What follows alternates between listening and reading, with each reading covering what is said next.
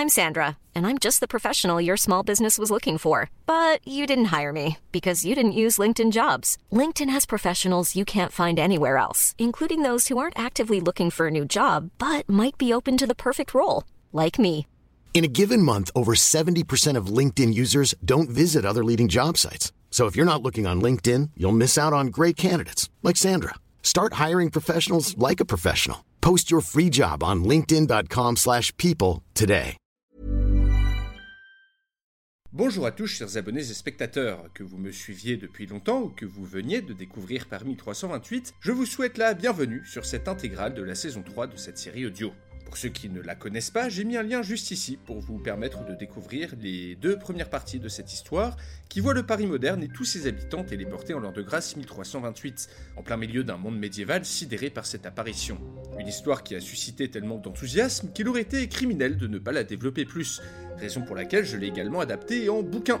Un livre Paris 1328 qui reprend plus ou moins la même histoire, tout en étendant l'univers de la série en approfondissant les personnages, en ajoutant plein de détails et de dialogues croustillants. Un livre qui est aujourd'hui disponible dans toutes les librairies, sur Amazon, Fnac, Cultura, en ligne comme en physique. Il est maintenant possible de vous le procurer pour la modique somme de 19,90€, donc en allant dans vos librairies ou bien en suivant les liens que j'ai mis en description. Un beau cadeau pour vous ou pour un proche qui ne connaît pas la série ou qui a pu être rebuté par le côté audio. Encore merci à tous les contributeurs de la campagne de précommande qui ont permis à ce projet de voir le jour. Un grand merci à tous ceux qui achèteront le bouquin et qui laisseront des gentilles petites notes sur internet ou qui en feront la pub. Et maintenant, sans plus tarder, voici l'intégrale de la saison 3 de Paris 1328. Cela faisait pile 5 ans que Paris avait été téléporté en plein Moyen Âge, suite à un terrible phénomène que tous, désormais, connaissaient sous le nom de vibration. D'une violence extrême, cet événement et ses conséquences avaient ôté la vie à plus d'un million de Parisiens et avaient changé celle des survivants de manière drastique. Tous avaient perdu des membres de leur famille. Morts de diverses manières ou restés au XXIe siècle, tous avaient subi la faim, le froid, les guerres et les maladies qui avaient accompagné la perte brutale du confort moderne. Beaucoup avaient été surpris par le contact avec les médiévaux, dont le langage était si différent et pourtant si familier dont la culture était si lointaine, voire fruste et primitive aux yeux des modernes. Cette période de chaos qui avait suivi la vibration semblait loin désormais. Pourtant, jamais Daniel Cousteau, l'ancienne maire de Paris, n'oublierait son réveil sur le sol jonché de verre de la mairie. Jamais elle n'oublierait les morts, l'horreur, la faim qui tenaillait les ventres. Jamais non plus elle n'oublierait l'erreur qu'elle avait commise peu après la vibration qui avait mené au massacre de la chevalerie royale. Il ne fallait jamais oublier et c'était la raison pour laquelle elle était présente aujourd'hui sur cette estrade, place de la Bastille, se tenant devant une foule immense, venue commémorer les victimes de la vibration pour la cinquième année consécutive. Un profond silence régnait, ce fut le moment du discours. Sur un signe de Daniel, un héros se saisit d'un micro relié à d'énormes enceintes, puis annonça Madame la Présidente de la République et Monsieur le Premier ministre. Le son qui sortait des enceintes fit sursauter les dignitaires médiévaux qui avaient été invités à la cérémonie. Certains d'entre eux roulèrent de grands yeux, ne sachant pas d'où provenait cette voix si forte. Solennelle, la présidente de la République, Danielle Cousteau, s'était avancée en compagnie d'Armand de Claré-Chanteau, son premier ministre. Le discours de commémoration était également l'opportunité pour elle de rappeler les fondamentaux de sa politique étrangère à ses invités médiévaux, qui assistaient en nombre à la cérémonie. Cette année, le fils aîné du sultan mamelouk An-Nassir, venu spécialement d'Égypte pour voir de ses yeux Paris, occupait la place d'invité d'honneur, à la plus grande horreur du clergé médiéval qui officiait dans la ville. L'invitation d'un dignitaire musulman à Paris avait fait grand bruit dans les cours d'Europe et n'avait pas amélioré l'image de la ville. L'opposition politique en avait fait ses choux gras. Tanguy Antonaise, le président du parti royaliste parisien, n'avait pas manqué de le rappeler dans de longues interviews qui chaque jour étaient imprimées dans les colonnes du journal Le Parisien. En cinq ans, les royalistes étaient devenus la première opposition politique au gouvernement. Depuis la bataille qui avait opposé Philippe VI à son frère, gagnée grâce à l'aide des Parisiens, beaucoup d'eau avait coulé sous les ponts. Peu après la déposition, puis la mort de l'ancien président Jean-Marc Lemayeux, Danielle Cousteau avait été élue présidente et dirigeait la ville depuis bientôt quatre ans grâce à l'aide de son premier ministre, l'ancien général Armand de Claré-Chanteau. Une nouvelle constitution avait été adoptée et une assemblée plus représentative des Parisiens avait été élue. Durant ces quatre ans, la ville était enfin devenue autosuffisante, grâce à l'immense ceinture agricole qui l'entourait. Les grands espaces autour de la capitale étaient exploités à l'aide des techniques modernes d'agriculture. Sous l'impulsion de Daniel, les connaissances technologiques parisiennes avaient été mises à contribution pour faire renaître une petite industrie au cœur même de la ville, alimentée en électricité par tout un réseau d'éoliennes. de mini-centrales à charbon et de turbines plongées dans la Seine. Grâce à ces différents ateliers où travaillaient de nombreux artisans médiévaux, Paris exportait désormais toute une gamme de produits du quotidien qui se vendaient à prix d'or dans toutes les cours d'Europe, qui étaient acheminés vers les ports dans les vastes barges médiévales et les péniches parisiennes qui sillonnaient la Seine à toute heure. Savon, conserves, brosses à dents, parfums, vêtements, tous ces objets qui paraissaient bénins ou modernes n'avaient pas été très compliqués à fabriquer de nouveau. C'était pour la plupart des objets simples, mais modernes, dont la conception, la simplicité et la finesse en faisaient des articles prisés partout en Europe. Les écus sonnants et trébuchants tirés de ces exportations étaient utilisés pour acheter des matières premières, que les négociants parisiens trouvaient dans des villes qui s'étaient entièrement spécialisées dans l'exportation de produits vers la capitale. En cinq ans, un tissu économique très spécifique s'était construit autour de Paris. Fer, cuivre, charbon de bois, sable, sel, huile, les besoins de la ville étaient énormes en tout, et augmentaient chaque mois. Les industries secret défense étaient priorisées par le gouvernement, qui finançait l'achat des matières premières nécessaires à leur fonctionnement avec les réserves d'or de la Banque de France. Le terme secret défense regroupait les usines qui servaient à fabriquer des armes, des munitions, des ampoules basse consommation, des générateurs d'électricité, bref, toutes les technologies que les Parisiens souhaitaient garder pour eux, craignant de déclencher des effets indésirables en cascade si on laissait ces produits se diffuser dans le monde médiéval.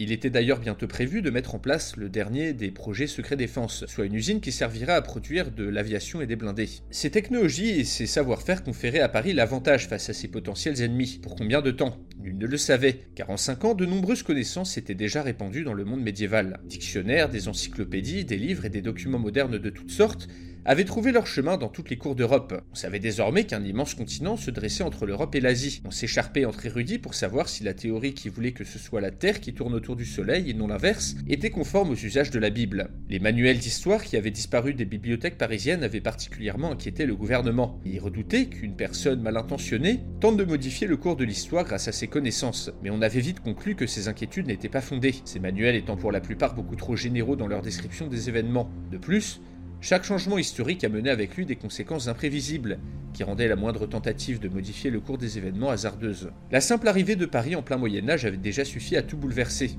un fait dont Daniel Cousteau n'était que trop consciente, et qui l'avait poussé à adopter une politique étrangère radicalement différente de son prédécesseur. Paris s'était proclamé neutre, et non interventionniste.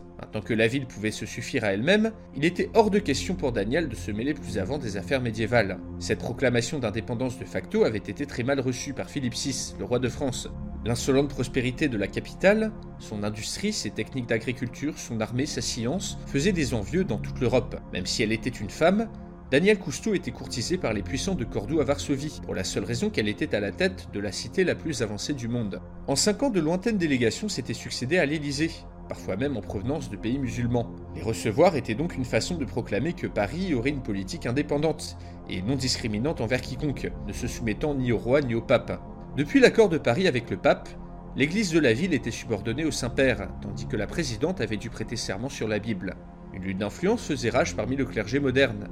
D'un côté, ceux dont la doctrine s'alignait sur une conception moderne de la foi, héritée du Concile Vatican II, et de l'autre, ceux tentés par un retour aux sources, qui alignait ses positions sur l'Église médiévale. Ceci était rejoint et supporté par un clergé médiéval de plus en plus intrusif et prosélytique. En fait, même si la ville affichait une apparente prospérité, un conflit latent était en train de faire rage sur sa nouvelle identité.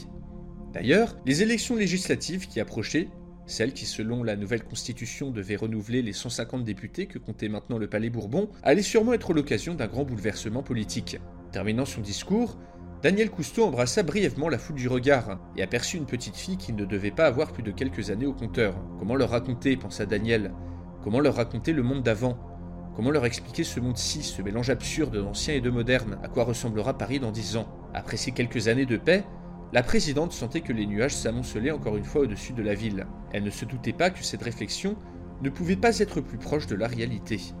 À Paris, à Orléans ou encore en Angleterre, les dacs s'aiguisaient depuis longtemps, et des plans mûris de longue date allaient bientôt être mis à exécution.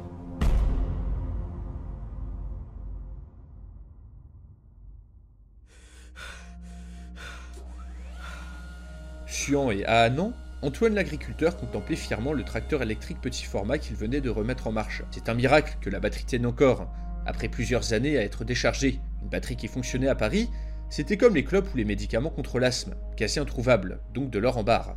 Il avait de la chance d'avoir gardé celle-ci au chaud. Antoine se saisit fermement de l'engin, qu'il avait rechargé un peu plus tôt grâce à un générateur électrique à pédale, puis le relia à un soc. Cet attirail allait lui servir à retourner plusieurs arpents de terre dans un des champs de la ceinture agricole qui s'étendait tout autour de Paris. Cela n'aurait pas été possible un an plus tôt, mais petit à petit, en mettant à profit les compétences des ingénieurs parisiens et l'afflux de matières premières que Paris achetait en grande quantité dans tout le royaume de France, l'électricité refaisait son apparition à certains endroits, permettant d'éclairer, de remettre en marche des infrastructures critiques, pouvoir utiliser à nouveau des ordinateurs, des voitures ou même des machines comme ce tracteur. Le paysan jeta un coup d'œil vers la ville, dont on pouvait voir les limites non loin. Les abords de la capitale avaient décidément bien changé. La modification la plus notable était cette muraille, qui avait été construite tout autour du périphérique. Même en disposant d'armes à feu, Paris avait dû ériger des fortifications afin de se garder des nombreux dangers du monde médiéval. Bandits, trafiquants ou armées ennemies, durant le XIVe siècle, il était nécessaire de s'isoler du monde extérieur afin d'éviter toute mauvaise surprise. Et cette muraille était loin d'empêcher totalement le passage. Entourer Paris de fortifications dignes d'un château fort prendrait des années. Malgré les efforts de la police, de l'armée et des milices volontaires de maintien de l'ordre, il était impossible d'empêcher les multiples trafics très lucratifs qui étaient menés par les mafias parisiano-médiévales. Néanmoins, la construction de cette muraille était plutôt dissuasive pour le tout venant. Autour des portes principales de la ville, des petits bourgs s'étaient formés, où des immigrés médiévaux s'entassaient afin d'y faire des affaires, de louer leurs services aux Parisiens en voyage ou pour mendier. Des congrégations religieuses s'étaient installées dans ces bourgs, recueillant les miséreux et donnant à manger sans discriminer. Mais cet afflux de religieux avait aussi amené des moines et des prêtres qui voyaient en Paris une terre d'évangélisation, voire qui s'estimaient en guerre sainte contre cette ville et ses valeurs. On voyait souvent des moines se poser à la sortie de la ville, afin de contrôler que, selon l'accord passé avec le roi de France, aucun juif ni musulman ne sorte faire du prosélytisme dans le royaume. Ces justiciers autoproclamés dévisageaient et alpaguaient toute personne qui entrait et qui sortait, exigeant d'eux qu'on leur récite des paternosters ou des Ave Maria, et quand la police ou l'armée les chassait, ils revenaient aussitôt, instaurant un climat de peur et de suspicion. Il fallait également noter qu'en 5 ans, la capitale s'était fortement dégradée. Les infrastructures vieillissaient à grande vitesse, les allées pavées étaient pleines de trous et de déchets, les portes et les fenêtres étaient recouvertes de planches et de rustines, et la loi n'avait plus cours dans certains quartiers. D'ailleurs, les rues de la ville n'avaient jamais été aussi sales et dangereuses, ce qui était peu ou prou la raison pour laquelle Antoine et ses agriculteurs avaient décidé d'élire domicile en dehors de la ville, vivant dans des logements préconstruits au beau milieu de leurs champs. Alors qu'il se démenait avec son mini-tracteur, Antoine vit qu'Evan s'approchait de lui. L'ancien adjoint au maire, un bobo pur souche, s'était reconverti en véritable agriculteur après la victoire présidentielle de Daniel Cousteau. Kevan avait offert son aide à Antoine juste après les élections, ayant trouvé plus de sens dans le travail de la terre que dans son poste d'adjoint. Ayant déjà aidé les agriculteurs dans le jardin des plantes, il avait cette fois-ci rejoint le projet de ceinture agricole, appris des rudiments d'anciens français et s'était proposé de manager les volontaires médiévaux qui aidaient les agriculteurs parisiens à travailler la terre. En effet, parmi les manants qui habitaient aux alentours, nombreux d'entre eux s'étaient portés volontaires pour travailler dans la ceinture agricole, car on leur offrait la possibilité de repartir avec une partie de la récolte, un salaire en nature qui n'était pas taxable par leur seigneur et qui leur permettait de manger à leur faim. Ces volontaires médiévaux ne ménageaient pas leurs heures et venaient même travailler en catimini durant les quelques-uns des 50 jours fériés que comptait le calendrier médiéval. Antoine et Kevan étaient d'ailleurs devenus bons amis au fil du temps, débattaient régulièrement sur la situation politique. Antoine, en bon syndicaliste, et Kevan, en tant qu'ancien militant de gauche, étaient tous les deux d'accord sur le fait que la République devait perdurer, et que les royalistes étaient un danger. Selon eux, la nouvelle présidente ne s'en sortait pas trop mal. Daniel Cousteau avait en effet réussi à renverser le chaos créé par l'épidémie de grippe qui avait suivi l'arrivée de Paris en plein Moyen Âge. La création de nouvelles activités et de commerce dans la capitale avait attiré des marchands de toute l'Europe. La productivité exceptionnelle des terres composant la ceinture agricole, grâce aux techniques modernes d'agriculture et à des graines du XXIe siècle, avait également produit un surplus de nourriture qui, en plus des travailleurs, poussait des familles entières à s'installer dans la capitale, le plus souvent dans la rue ou dans des squats. Néanmoins, malgré cet afflux d'immigrants médiévaux, on arrivait désormais à nourrir la plus grande partie des habitants de la ville. Chaque citoyen français, où chaque citoyen parisien avait droit à des paniers de légumes fournis par le gouvernement toutes les semaines. Kivan arriva enfin au niveau d'Antoine et le salua. Il était accompagné de deux paysans médiévaux qui se disputaient la possession d'un lecteur de cassette. L'appareil diffusait à bas volume une musique moderne. Antoine s'étonna que Kevan ait pu trouver des piles quelque part. À quoi le jeune homme répondit qu'il les gardait pour une occasion spéciale. Il pensait enfin avoir réussi à faire comprendre aux médiévaux qu'il manageait les tenants et les aboutissants du système démocratique. Il avait d'ailleurs organisé des réunions tous les mois, et il était persuadé qu'avec un peu d'aide et beaucoup d'explications, les manants du royaume de France pourraient enfin abandonner leurs traditions archaïques et rendre leur société plus juste et tolérante pour tous. Antoine, que l'idée abusée, partit d'un grand rire, mais fut également saisi d'un mauvais pressentiment. Était-ce une bonne idée de farcir la tête des médiévaux d'idéologie moderne, non adaptée à leur société? La récente prospérité de la ville, puis l'arrivée de milliers de médiévaux, avait le potentiel de permettre l'émergence d'une conscience démocratique primitive parmi ces immigrants. Cela était peut-être une bonne chose pour Paris, mais qu'en était-il pour le royaume de France? Ma reine, tout ceci ne peut point durer. Point plus tard qu'hier, j'ai vu un saltimbanque itinérant venu de Paris en place publique. Ce diable capturait les images des manants à l'aide d'une boîte à lumière. Il souhaitait certainement capturer leurs âmes grâce à cet appareillage diabolique. Leurs marchands font une concurrence inique aux bourgeois de la ville. Ils achètent n'importe quelle marchandise à prix d'or sans barguigner. Les Parisiens écument nos et pervertissent nos jours Assise sur le trône royal, la reine de France, Jeanne de Bourgogne, écoutait d'une oreille distraite les récriminations d'un des plus hauts bourgeois de la ville, à qui, si on l'écoutait, les Parisiens faisaient subir les pires tourments chaque jour que Dieu faisait. Quelle perte de temps, pensa Jeanne, alors que le royaume se meurt à petit feu. N'y tenant plus, la reine interrompit cet homme et le congédia de manière froide, ce qui provoqua chez le bourgeois une grande colère. Si même la bourgeoisie d'une ville comme Orléans se permettait de se plaindre et de s'en colérer à tout va auprès de la couronne, c'était que l'autorité faisait gravement défaut. Cela faisait maintenant plusieurs années que le royaume de France, amputé de Paris, était en paix. Pourtant, la couronne n'était point prospère ni glorieuse.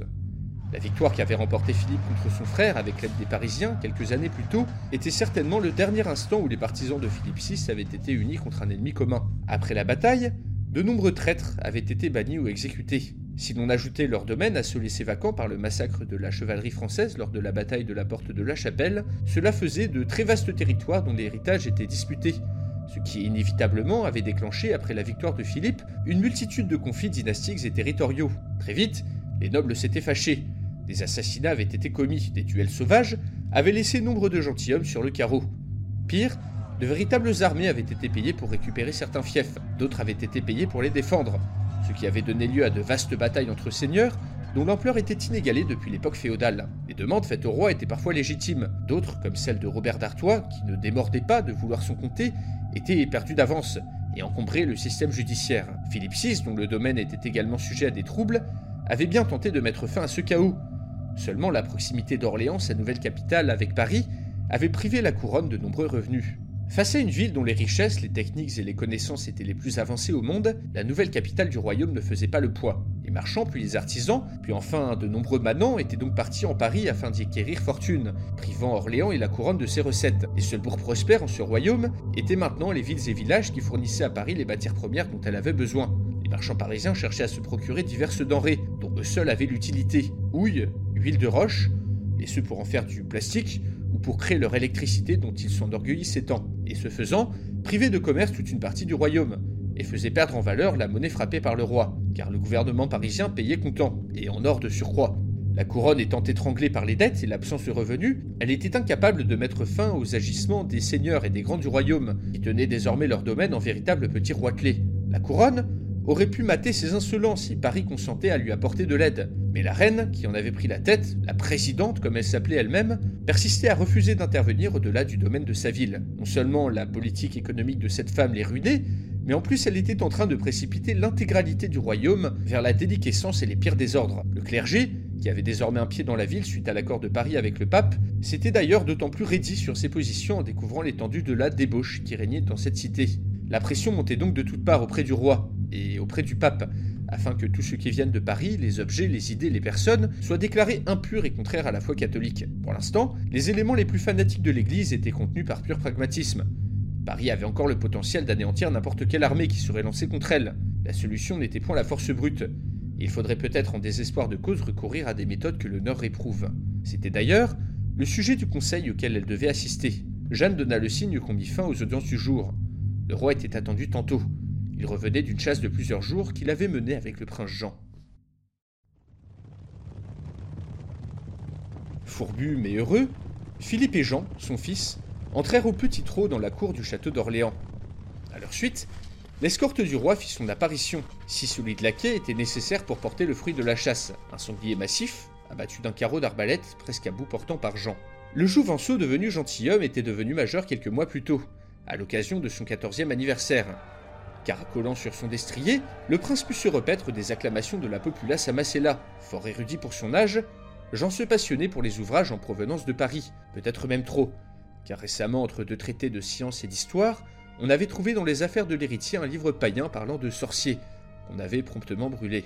L'héritier avait appris à parler le François parisien, en conversant avec les marchands et les gens de cette ville qui séjournaient en Orléans. Il lui arrivait parfois de mélanger le François convenable de la cour, voire le latin, avec cette langue bâtarde, aux sonorités étranges qu'on disait venir du futur. Pourquoi, alors qu'une partie de l'Église était vent debout contre l'influence de Paris, éduquer son fils de la sorte, l'objectif était clair. Philippe voulait que son héritier sache se débrouiller dans ce nouveau monde, sache en distinguer les enjeux, sache se prémunir contre les technologies et les mentalités parisiennes afin de mieux les combattre. Quant à utiliser les bouches à feu de cette ville, l'honneur de chevalier de Philippe lui interdisait même de l'envisager. Rien ne lui serait plus insupportable que de semer la mort à l'aide des horribles armes qui avaient massacré son armée. Rien ne lui semblait plus déshonorant. Seulement, il était conscient que les voisins du royaume n'auraient pas forcément les mêmes scrupules. En Italie, en Germanie, en Espagne, en Angleterre, les puissants recrutaient à grands frais des ingénieurs et des savants venant de Paris, voire les enlevaient. Lui était réticent, mais il restait pragmatique. Il pensait que son fils, plus jeune, assoiffé d'apprentissage, pouvait pallier ses manques, mieux comprendre les apports des technologies et de la culture parisienne, et éventuellement, lorsqu'il deviendra roi, les intégrer à ses armées et réintégrer Paris à la couronne. Ces derniers temps, Philippe VI avait été accaparé par l'amoncellement des dangers qui guettaient le royaume. L'horizon était sombre. Non loin de Paris, de nombreuses villes et de nombreuses campagnes se mouraient, faute de commerce, il suffisait de voyager quelques dizaines de lieues en dehors des champs luxuriants qui entouraient la ville, on cultivait Dieu sait quelle diablerie, pour trouver des villages abandonnés, des villes sinistrées par le manque d'activité économique, où la gueuserie était légion, ainsi que des routes dangereuses où maraudaient nombre de brigands au ventre vide. Les officiers du roi n'avaient plus les moyens de faire respecter l'ordre. Les bourgs ayant les coffres remplis d'écus engageaient des compagnies de mercenaires, mais la plupart, se trouvant ruinés par la pestilence et le manque de commerce, n'étaient plus en mesure de tenir leur gueux qui se révoltaient, voire parfois prenaient possession de villes entières des semaines durant, y commettant d'effroyables excès, palanqués de meurtres et moult forcements, imposant aux voyageurs de passage des péages et des rançons. Paris était désormais l'endroit où convergeaient d'où sortaient les richesses, et non content d'avoir mis en place ce pillage en règle, les Parisiens se permettaient de pervertir les manants et d'accélérer indirectement le lent délitement de son royaume. Même si le roi avait lavé son honneur, deux ans plus tôt, en menant plusieurs campagnes victorieuses dans les Flandres, la ville de Montpellier, qui aurait dû prêter hommage au roi et entrer dans le royaume avant l'arrivée de Paris, ne l'avait point fait, car la couronne de France était aujourd'hui moins prestigieuse. Édouard III, le roi d'Angleterre, ne lui avait toujours pas prêté hommage, comme il en était l'usage, étant le vassal du roi de France de par ses possessions en Guyenne. Une guerre était inévitable entre la France et l'Angleterre. Seulement, le roi aurait-il la force nécessaire pour résister? Les rumeurs concernant les nouveaux armements dont disposait Édouard étaient-elles véritables? Ce pari monstrueux avait ruiné le royaume, la sacrée quantité de braves hommes, dont le duc de Bourgogne ou le connétable Renaud des Mazis, anéantit les alentours de Paris et des villages entiers par son influence. On avait ridiculisé l'autorité de la couronne, et cette présidente s'en lavait les mains, faisant mine d'ignorer les problèmes. Philippe démonta de son destrier. Un conseil restreint allait être tenu, en présence de sa femme, de son fils, de son ami Robert d'Artois, ainsi que de l'évêque Pierre Roger, le représentant du pape à la cour. Son épouse avait raison, il fallait en finir avec cette gabégie. D'un pas sûr, le roi se mit en marche vers le château en compagnie de son fils qui n'en finissait pas de se pavaner. Dans une petite pièce, en haut de la plus haute tour du château d'Orléans, le conseil restreint venait officiellement de commencer. L'évêque Pierre Roger, le représentant du pape à la cour, s'apprêtait à pousser ses pions. Après des années où Philippe avait tenté d'endiguer l'influence de l'Église, il semblait enfin mûr pour écouter les propositions de l'ecclésiastique. Robert d'Artois toussa bruyamment, ce qui fit sursauter l'évêque. Le comte de Beaumont-le-Roger, devenu un des plus proches confidents du roi, semblait au-dessus de tout reproche. Pourtant, Pierre Roger le soupçonnait de jouer double jeu, ce pour des raisons qui lui échappaient encore. Sur un signe de son époux, Jeanne prit la parole. La reine, avec tout le mal aplomb dont elle savait faire preuve, se dressa sur sa jambe boiteuse et déclara tout haut ce que tous savaient. Paris ne nous a que trop maltraités. Nous devons trouver moyen de nous débarrasser de l'influence de la ville. Il en va de la survie du royaume. Le raisonnement de Sa Majesté était simple. Si la couronne était incapable de venir à bout de la ville par la force des armes, il fallait ruser et la soumettre par d'autres biais. La situation désespérée dans laquelle se trouvait le roi justifiait l'emploi de méthodes peu chrétiennes. Prenant la parole à son tour, Pierre Roger approuva. Avec l'accord de Jean XXII, le pape d'Avignon, qui se faisait moribond, il avait devisé un plan d'action qui devrait permettre de ramener Paris dans le giron de la couronne. Mon roi, dit-il, appuyons-nous sur l'Église. En effet, cela faisait plus de quatre ans que l'Église parisienne était sous l'autorité du Saint-Père. Nombre de moines et de curés étaient venus de tout le royaume pour s'installer à Paris, afin de chapeauter la pratique locale et d'y restaurer l'ordre dans le culte. Même si une partie du clergé parisien, adepte d'une pratique dévoyée de la foi, nommée Vatican II, résistait becs et ongles à l'influence de ces nouveaux arrivants, le Saint-Père disposait désormais d'un vaste réseau d'informateurs à l'intérieur même de la ville. L'évêque soutenait qu'une fois la débauche et l'idolâtrie extirpées de Paris, il irait de soi que les habitants de la ville voudront retourner au sein du royaume de France, et plus largement au sein de la chrétienté.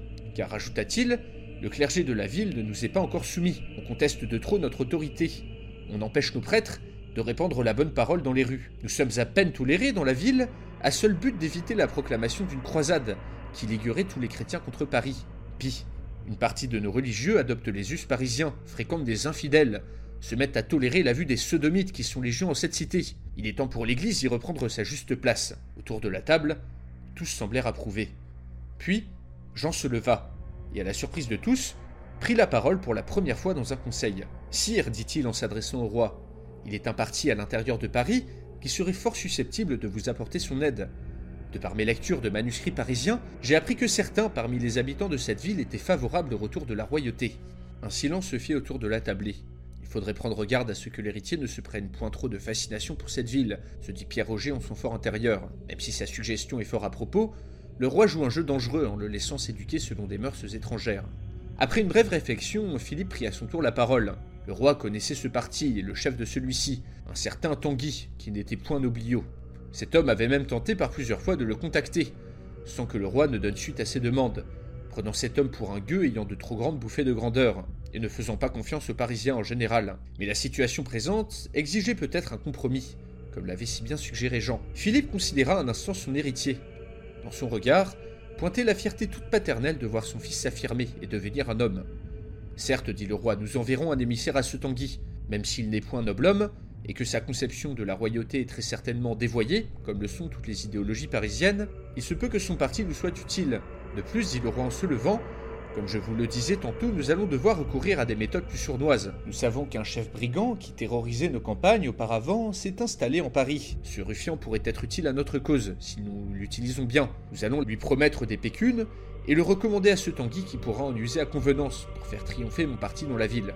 Pierre Roger acquiesça. La sauvegarde du royaume et de l'Église fallait bien un pacte avec le diable.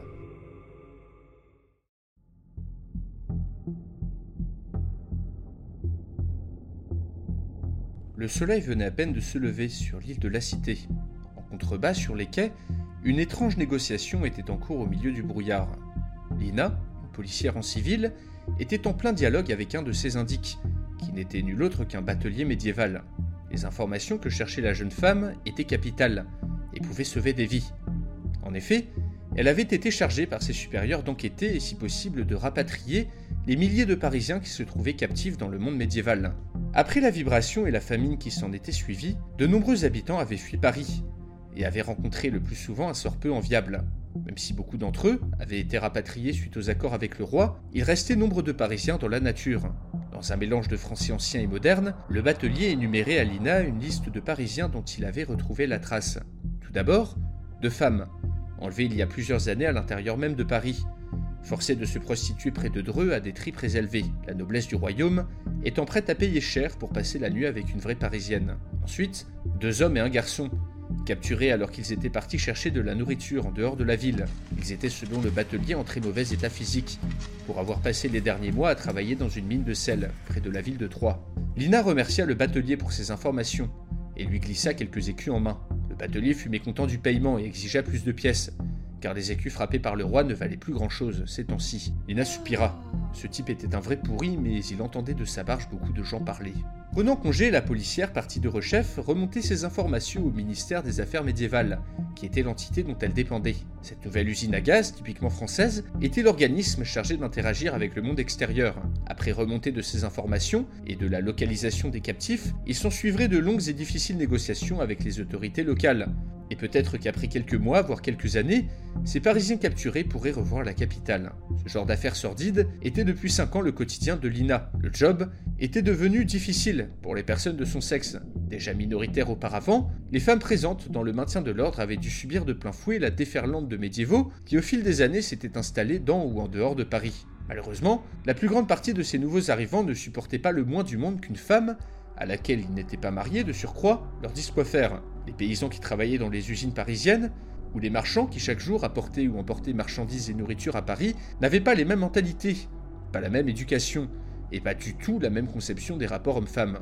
Les nobles qui venaient visiter Paris et acheter à grand prix chaussures ou boîtes de conserve étaient certainement les pires. La plupart étaient sûrs de leurs droits et de leur statut, étouffés par l'arrogance, considérant les Parisiens comme des moins que rien, se permettant tout et n'importe quoi. En fait, ils n'acceptaient même pas les consignes des policiers masculins, qu'ils considéraient comme inférieurs à eux dans l'échelle sociale. De nombreux incidents diplomatiques avaient déjà éclaté, suite à des altercations avec des nobles médiévaux, se comportant de la pire manière, avaient été jetés en cellule, voire jugés et incarcérés pour les meurtriers et les violeurs.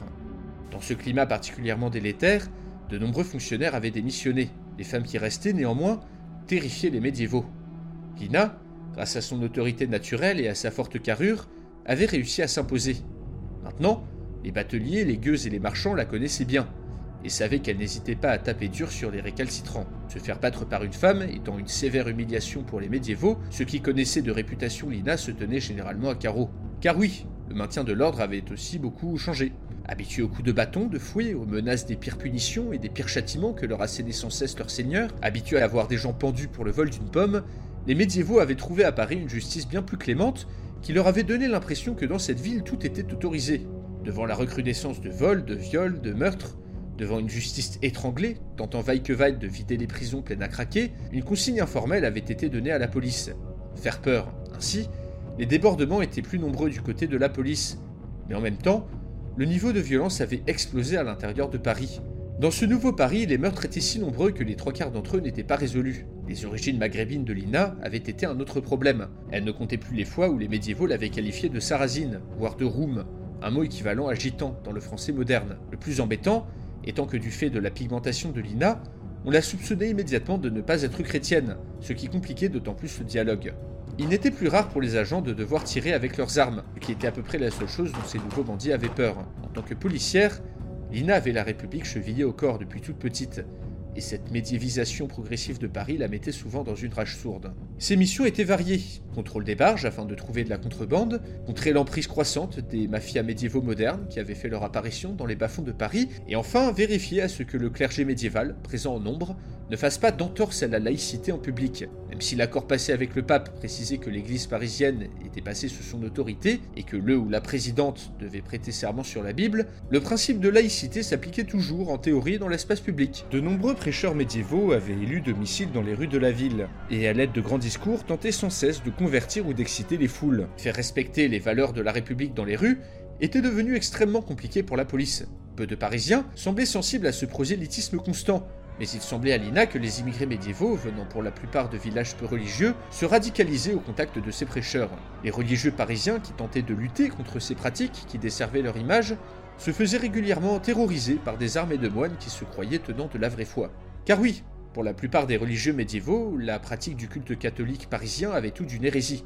Les concepts modernes professés par le Vatican, comme la tolérance interreligieuse, la non-persécution des homosexuels, en gros toutes les évolutions doctrinales qu'avait connues l'Église depuis le Moyen Âge, étaient rejetées en bloc par un clergé médiéval que l'arrivée de Paris avait fortement radicalisé. La réputation sulfureuse de la ville avait attiré tous les religieux les plus fanatiques et les plus motivés à convertir les âmes en peine, de gré ou de force. D'un autre côté, on avait également vu arriver une petite population de libres penseurs datés ou de libertins médiévaux qui voyaient en Paris un refuge, mais le pire restait certainement la criminalité, le brigandage comme on disait à nouveau dans la police. Et le pire de ces criminels n'était autre que le prince des ribots, que Lina et ses collègues cherchaient à coincer depuis des mois. C'est toute pleine de ces réflexions et recouverte d'une cape qui cachait son visage que Lina se dirigea vers le commissariat du 14e. Elle décida de passer non loin de l'avenue du Maine. Dans un petit carré d'habitation, quelques centaines d'immigrés médiévaux s'étaient rassemblés pour squatter plusieurs immeubles, formant ainsi un ghetto du Moyen Âge en plein cœur de l'arrondissement. Les collègues de Lina appelaient cet endroit la cour des miracles. Et à raison, tenu depuis la vibration par une bande de dealers originaires d'une cité voisine, le quartier avait soudainement été investi par plusieurs dizaines de bandits médiévaux, qui avaient affreusement massacré leurs prédécesseurs, et qui avaient installé tout un assortiment de prostituées, de mendiants et de voleurs. Le chef de cette ménagerie, qui contrôlait d'ailleurs une large partie de la criminalité médiévale à Paris, était ce fameux prince des ribots. Cet homme mystérieux avait vite embauché ce qu'il restait des dealers de la cité voisine, afin qu'il puisse l'aiguiller sur les us et coutumes qui avaient cours dans le Paris moderne. Il avait réussi à s'imposer dans le monde du crime, en jouant sur les deux tableaux. Nina arriva en bordure du quartier, voulant y jeter un bref coup d'œil. On ne savait jamais sur quoi on pouvait tomber en furetant un peu. Quelques médiévaux allongés par terre, bavés et convulsés. étant manifestement sous l'emprise de l'épice, une nouvelle drogue de synthèse fabriquée dans des laboratoires clandestins dont les effets se rapprochaient apparemment d'un crack de très mauvaise qualité. De nombreux médiévaux y étaient vite devenus accros. À l'entrée d'une petite rue, plusieurs prostituées s'amusaient à se poudrer avec une boîte de maquillage. Discrètement, la jeune femme tenta de se rapprocher de l'entrée du quartier. Une initiative dangereuse car même les unités de police les plus équipées ne s'y aventuraient qu'avec des précautions extrêmes. Puis soudain, Lina vit un moine médiéval sortir de la rue, le capuchon sur la tête. Elle eut à peine le temps de s'étonner qu'un religieux en vienne à se balader dans un endroit pareil, que plusieurs prostituées l'interpellèrent en poussant de grands cris. Oh la roum Nous espionnerais donc tu? Lina ne demanda pas son reste, et partit en courant avant de se faire couper la gorge. Elle n'avait pas appris grand-chose, mais une question lui restait en tête. Que faisait un homme d'église au sein d'un des pires ghettos de Paris?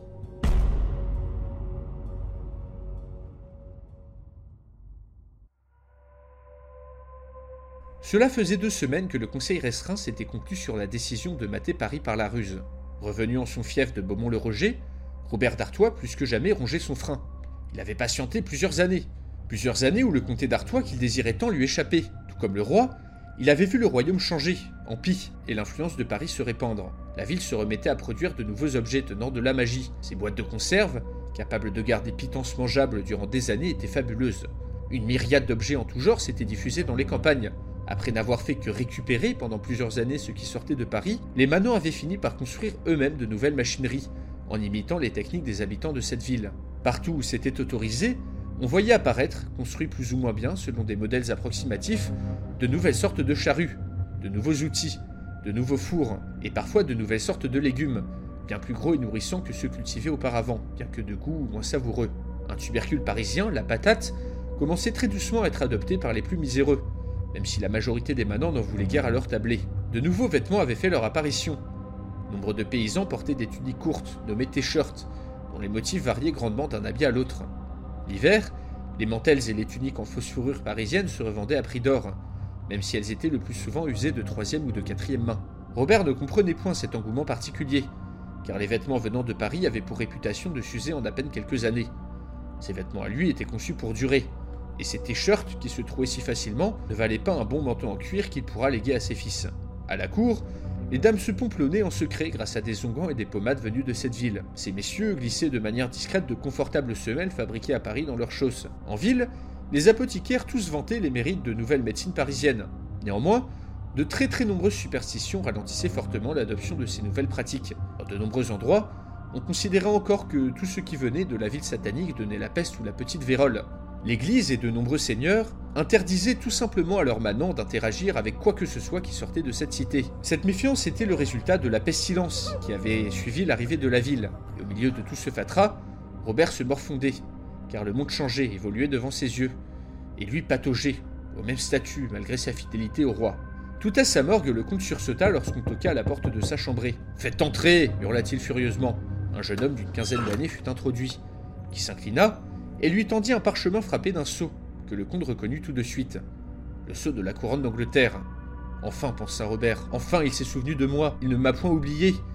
La missive, qu'il fit déchiffrer et lire par son moine confesseur, provenait directement d'Auguste l'érudit, l'homme qui lui avait promis l'Artois, l'homme qui avait trahi Paris et qui lui avait fait trahir le serment qu'il avait fait au roi. Cher comte, disait la lettre, cela fait bien longtemps que je ne vous ai point adressé missive, et je m'en excuse profusément. Ces derniers mois, nos préparatifs ont enfin touché à leur fin, et soyez assurés que vous restez en mes pensées. Les yeux écarquillés, Robert lut avidement la suite de la missive, qui enjoignait au comte de se porter dès que possible vers la Guyenne, afin qu'il soit possible d'organiser une rencontre. Le moment qu'il avait attendu durant cinq ans était enfin arrivé. Il était probable que le royaume de France ne se relève pas de ce qui allait arriver. Mais pour le comte, son heure de gloire était enfin venue. La drogue venait de faire effet, et Kivan sentit enfin les effets de bien-être l'envahir. Tout autour de lui, un mélange hétéroclite de Parisiens et de médiévaux s'était réuni dans un hangar, aux limites de Paris, et se trémoussait devant des enceintes de plusieurs mètres de haut. Le jeune homme avait précieusement gardé ses champignons hallucinogènes pour ce genre d'occasion. Derrière les platines, le DJ qui avait organisé cette soirée était aux anges. En pédalant toute la journée, il avait réussi à recharger assez de batterie pour pouvoir enfin alimenter ses enceintes et ses lampes stroboscopiques le temps d'une soirée, comme au bon vieux temps d'avant la vibration. Prévenu par un ami de cette soirée, Kevin n'avait voulu manquer pour rien le monde ce retour temporaire au monde d'avant. Quelques médiévaux étaient présents et ne semblaient pas vraiment savoir comment danser sur ces musiques beaucoup trop étranges pour eux. Kevan en vit même entrer dans une sorte de transe mystique, sûrement aidé par une petite dose d'épices. L'ambiance semblait saine pour le moment. Malheureusement, de nombreux rassemblements de ce genre terminaient en bagarre générale. Des bandes parisiennes et médiévales tournaient autour des rares soirées de la capitale. L'ambiance s'échauffait, les corps se frôlaient. Kevan s'immergeait entièrement dans le son, mais pas pour longtemps. Kevan entendit un claquement, puis un deuxième, puis des cris. Tournant la tête, il eut la surprise de voir débarquer en trombe, dans la cave surchauffée, toute une armée de moines qui venaient de déborder la sécurité, munis de bâtons et de fouets. Les religieux suivaient une sorte de prêtre qui déclamait en hurlant des phrases en latin, tout en se signant frénétiquement. Sûrs de leur bon droit, persuadés de purger un nid de païens écoutant des musiques du diable, les moines se mirent à fouetter et à battre les fêtards sans distinction, ce qui provoqua un vaste mouvement de panique. Satan, Satan, hurlait-il, tas de traînées, vous brûlerez en enfer comme les habitants de Sodome. Certains dans la foule tentèrent de résister en lançant divers objets sur les envahisseurs. Plusieurs couteaux furent tirés de part et d'autre. Alors qu'il était en train de subir le pire bad trip de sa vie, Kevin trouva la force de filer à l'anglaise. Au même moment, dans toute la ville, des événements similaires se produisaient. En de multiples endroits, des fanatiques avaient mis le feu à des presbytères, qui abritaient des prêtres parisiens suivant les doctrines de l'Église moderne. Plusieurs mosquées et synagogues avaient été investies et saccagées, et de nombreux fidèles molestés. Des dizaines de moines furieux, armés de fouets, de couteaux et de masses, avaient débarqué dans des bars et des tripots clandestins, et on avait chassé les clients à coups de fouet. Les religieux les plus radicaux du monde médiéval, qui s'étaient rassemblés en masse à Paris, avaient enfin choisi leur moment pour avancer leur pion, poussés par une plus haute autorité. Le mot d'ordre avait été lancé. Si ce n'était pas par la croisade, ce serait de l'intérieur que la ville satanique allait être purgée de l'influence du démon. Il avait fallu un voyage dans le temps, des montagnes de mort et énormément de travail, mais le royalisme était enfin redevenu une idéologie populaire parmi les Parisiens. Ce mouvement, visant à en finir avec la République, devenu anecdotique et moribond au XXIe siècle, était redevenu, en plein milieu du Moyen Âge, une alternative très vraisemblable. De plus, Philippe VI, le roi, était déjà en place, incontesté. Le principal problème était qu'il soit médiéval. En cas de réunification sous une seule bannière, il serait difficile de laisser le Valois gérer les affaires de Paris, à laquelle il ne comprendrait rien.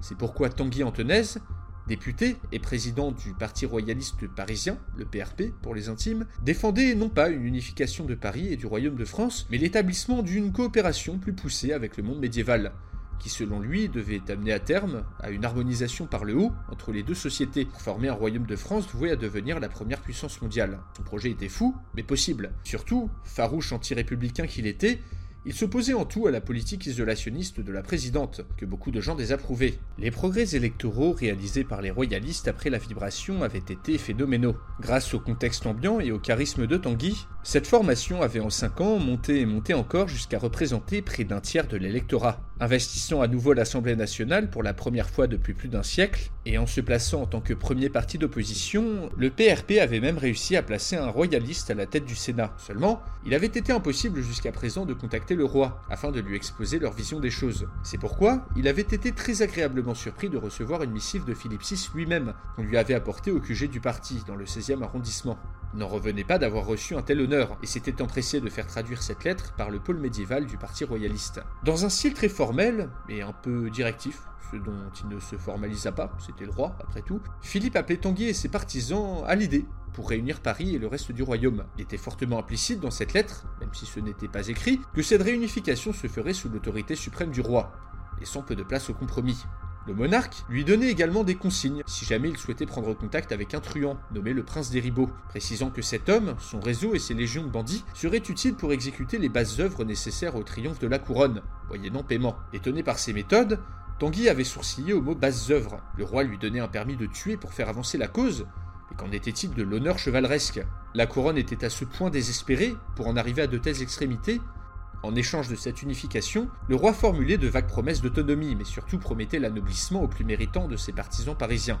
Pour Tanguy, qui malgré ses opinions politiques ne venait même pas d'une famille noble, cette promesse était de loin la plus alléchante. Lui qui avait toujours adoré se documenter sur les fastes de la cour.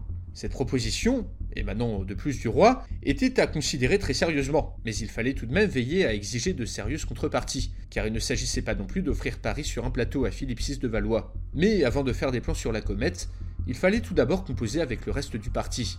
En effet, même si la téléportation de Paris en 1328 avait mis tout le monde d'accord sur qui était le prétendant légitime, il en était encore beaucoup qui souhaitaient rétablir une monarchie, certes, mais une monarchie constitutionnelle, qui était un régime politique bien différent de la monarchie médiévale. De même, de nombreux royalistes voyaient d'un mauvais œil le rétablissement des privilèges, encore l'influence grandissante d'un clergé médiéval ultra rigoriste à Paris. Ainsi, pour former son parti, et le faire devenir la première force d'opposition au gouvernement, Tanguy avait dû composer avec tous les courants du royalisme, allant des plus extrémistes aux plus tièdes. Leur ligne politique, basée sur la conciliation avec le roi, mais surtout sur la promesse de construire un royaume de France surpuissant et des technologies parisiennes, avait séduit une bonne part de l'électorat. Mais la bataille n'était pas gagnée d'avance. Tanguy était conscient que beaucoup d'électeurs avaient voté pour lui juste pour s'opposer à la présidente. Il suffirait qu'un autre parti d'opposition émerge pour diviser son électorat. En phase 2, le camp républicain était également la résultante d'une alliance incongrue entre les partis traditionnels de gauche et de droite. Terrifiés par la menace royaliste, ils avaient oublié leurs différends et s'étaient rassemblés sur un des seuls sujets qu'ils avaient en commun,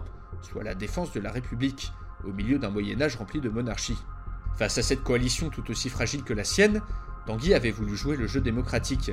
Mais cette lettre, cet appel à l'aide du roi lui-même ne pouvait pas être ignoré.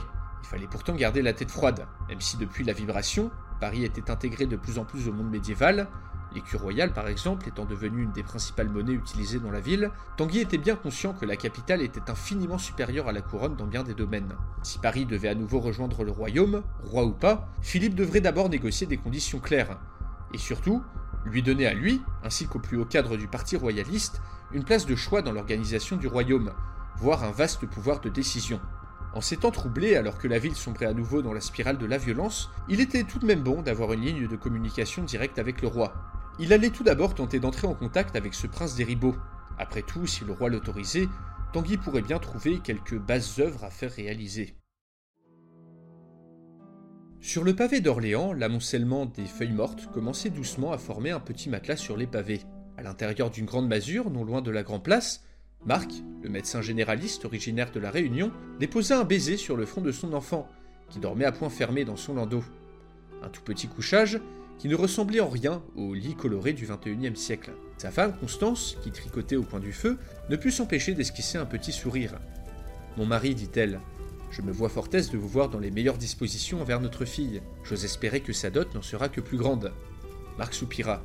La dot. Il oubliait toujours qu'au Moyen Âge, avoir une fille était considéré comme un fardeau. Le prévôt de la ville d'Orléans, son beau-père, le lui avait bien dit. Mon cher Marc, vous voici bien installé à l'université.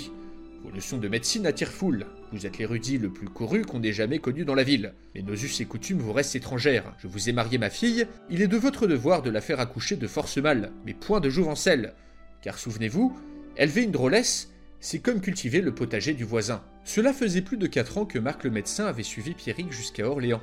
Contrairement à son ami paysan, dont il n'avait d'ailleurs aucune nouvelle, il avait réussi à s'intégrer dans la bonne société de la ville, en exploitant ses savoirs en médecine moderne pour se faire admettre à l'université. Aujourd'hui, il était un membre estimé de la bourgeoisie d'Orléans. Les résultats suivaient, car il pensait avoir réussi à son niveau à largement améliorer l'hygiène et les pratiques de la population locale. Il s'était d'ailleurs taillé une réputation fort enviable, car il soignait n'importe qui sans se soucier de son rang, tout en encourageant ses étudiants à faire de même. Bien installé, il avait commencé à se sentir un peu seul, le soir, il avait tout d'abord refusé les multiples propositions du prévôt de lui offrir sa fille en mariage, mais petit à petit, à force de manger chez lui et d'accompagner la jeunette à la messe tous les jours, Marc avait fini par ressentir une certaine attirance envers cette jeune femme. Il avait accepté l'offre de mariage, à la seule condition qu'on attende ses 18 ans pour la marier. Une condition que le prévôt avait acceptée mais qu'il avait trouvée proprement absurde. Grâce à l'argent de la dot, le médecin avait définitivement pu s'établir en ville et quitter la petite cellule que l'université avait mise à sa disposition pour s'établir dans une masure bien à lui.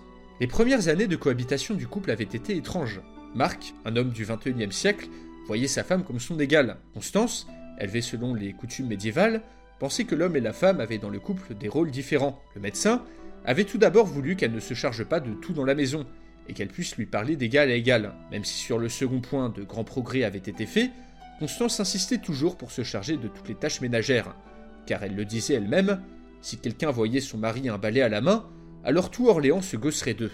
Il avait également fallu que Marc retire quelques superstitions de la tête de sa femme. Par exemple, avant son mariage, Constance croyait dur comme fer que si Marc lui prenait son pucelage, elle allait devenir noire comme lui. Au fil du temps, le couple avait trouvé un certain équilibre qui leur seyait tous les deux. Leur fille, pensait Marc, sera sûrement une des premières personnes à être élevée par un couple mixte, médiévaux moderne. Quel genre de femme allait-elle devenir? Le monde médiéval n'était pas tendre envers le beau sexe, et plusieurs fois le médecin avait caressé l'idée de retourner à Paris avec sa famille. Mais pour y faire quoi? Il était désormais un des hommes les plus courus d'Orléans. On le tenait comme un sage, faisait la queue pour attraper la moindre bribe de ses savoirs. Ses leçons à l'université attiraient une foule si nombreuse qu'elle en débordait en dehors de la salle. Ses cours d'anatomie étaient particulièrement populaires, mais également risqués, car les connaissances qu'il distillait n'avaient pu être obtenues qu'en disséquant des cadavres. Une pratique qui restait extrêmement mal vue par l'Église. En effet, tous n'étaient pas si bien disposés à l'égard du médecin.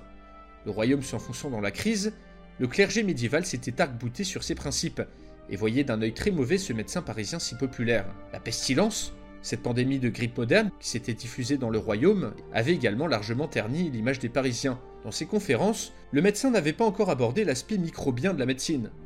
Il cherchait également un moyen à sa petite échelle de prévenir les épidémies. En soignant le populaire, il avait décelé à sa plus grande frayeur que certains de ses patients montraient tous les symptômes de la syphilis, une maladie qui dans la réalité n'était arrivée en Europe qu'au XVe siècle, suite au voyage de Christophe Colomb.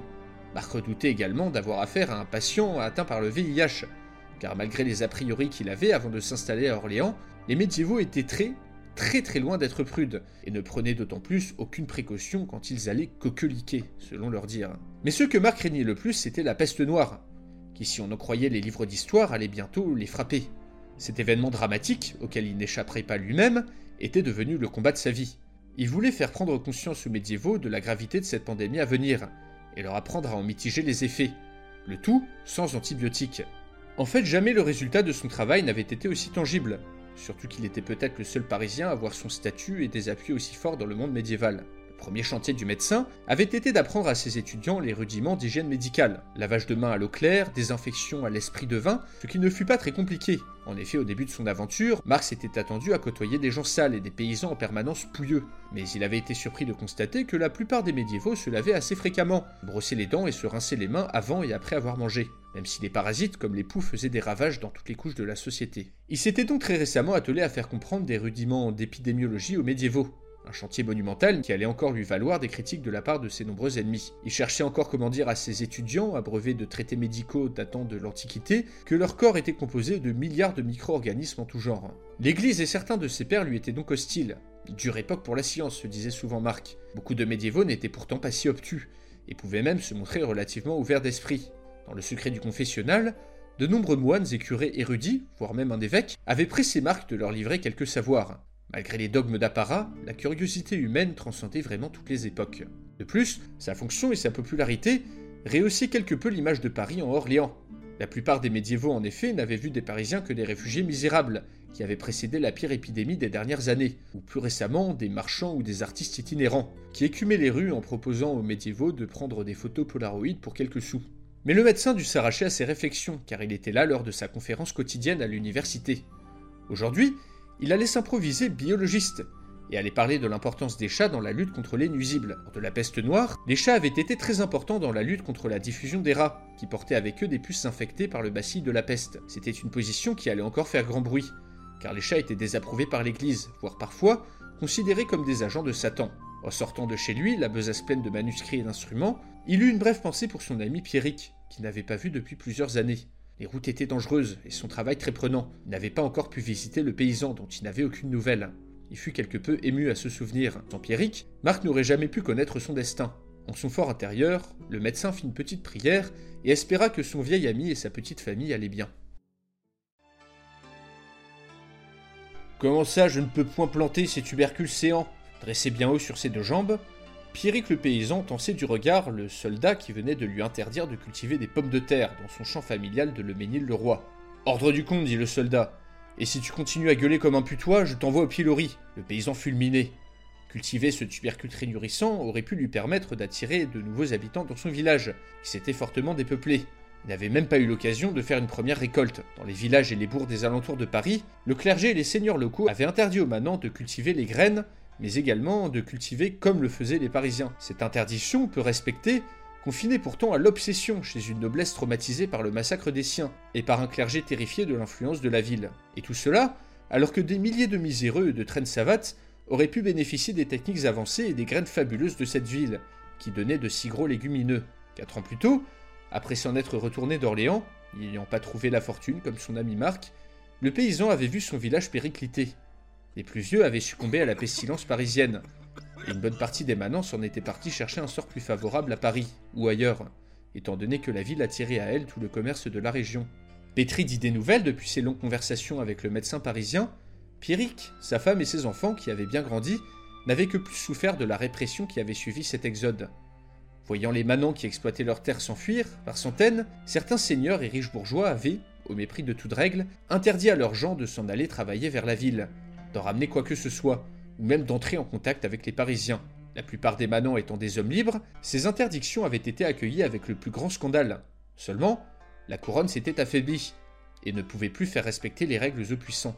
Ainsi, cela faisait plus d'une année que les hommes du comte, en toute illégalité, traquaient puis châtiaient les manants qui allaient travailler à Paris durant la journée, ou ceux qui avaient planté des légumes parisiens pour se nourrir plus abondamment. Et de choix, Pierrick n'en avait point. Pour nourrir sa famille, chaque jour, il bravait les interdits dans le but d'aller travailler à la journée pour le compte des agriculteurs parisiens, en échange de nourriture. C'était là travail honnête et bien payé, où Pierrick avait pu y rencontrer les contemporains de Marc le médecin. Le paysan, qui avait appris à parler quelques mots de français moderne grâce à son ami Marc, se chargeait souvent de faire le truchement entre les paysans parisiens et les manants. Ces manants venaient d'un peu partout, parfois même d'endroits aussi lointains que Bourges. Chaque semaine, c'était d'ailleurs un drôle de bougre qui se chargeait de leur donner du travail. Un certain Kévan, qui, une fois par mois, les réunissait et leur discourait pendant de longues heures sur la conception que les Parisiens avaient des choses.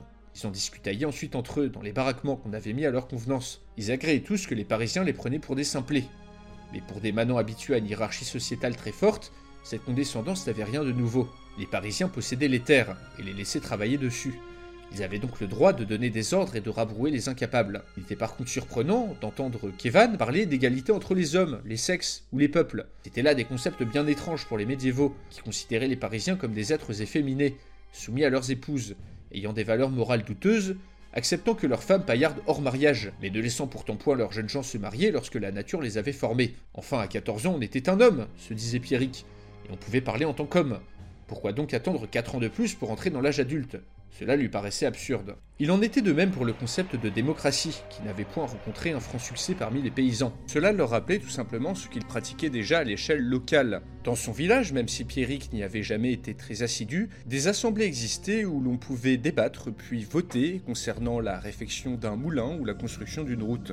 L'appliquer à un pays entier, surtout un pays aussi grand que le royaume de France, paraissait en revanche peu souhaitable. Même s'ils admettaient que Paris était supérieur en tout point technologiquement, pour eux le roi était le seul en mesure de les appétits dévorants de l'Église et de la noblesse. Pour rien au monde, il ne serait venu à l'idée des manants de faire disparaître l'institution monarchique.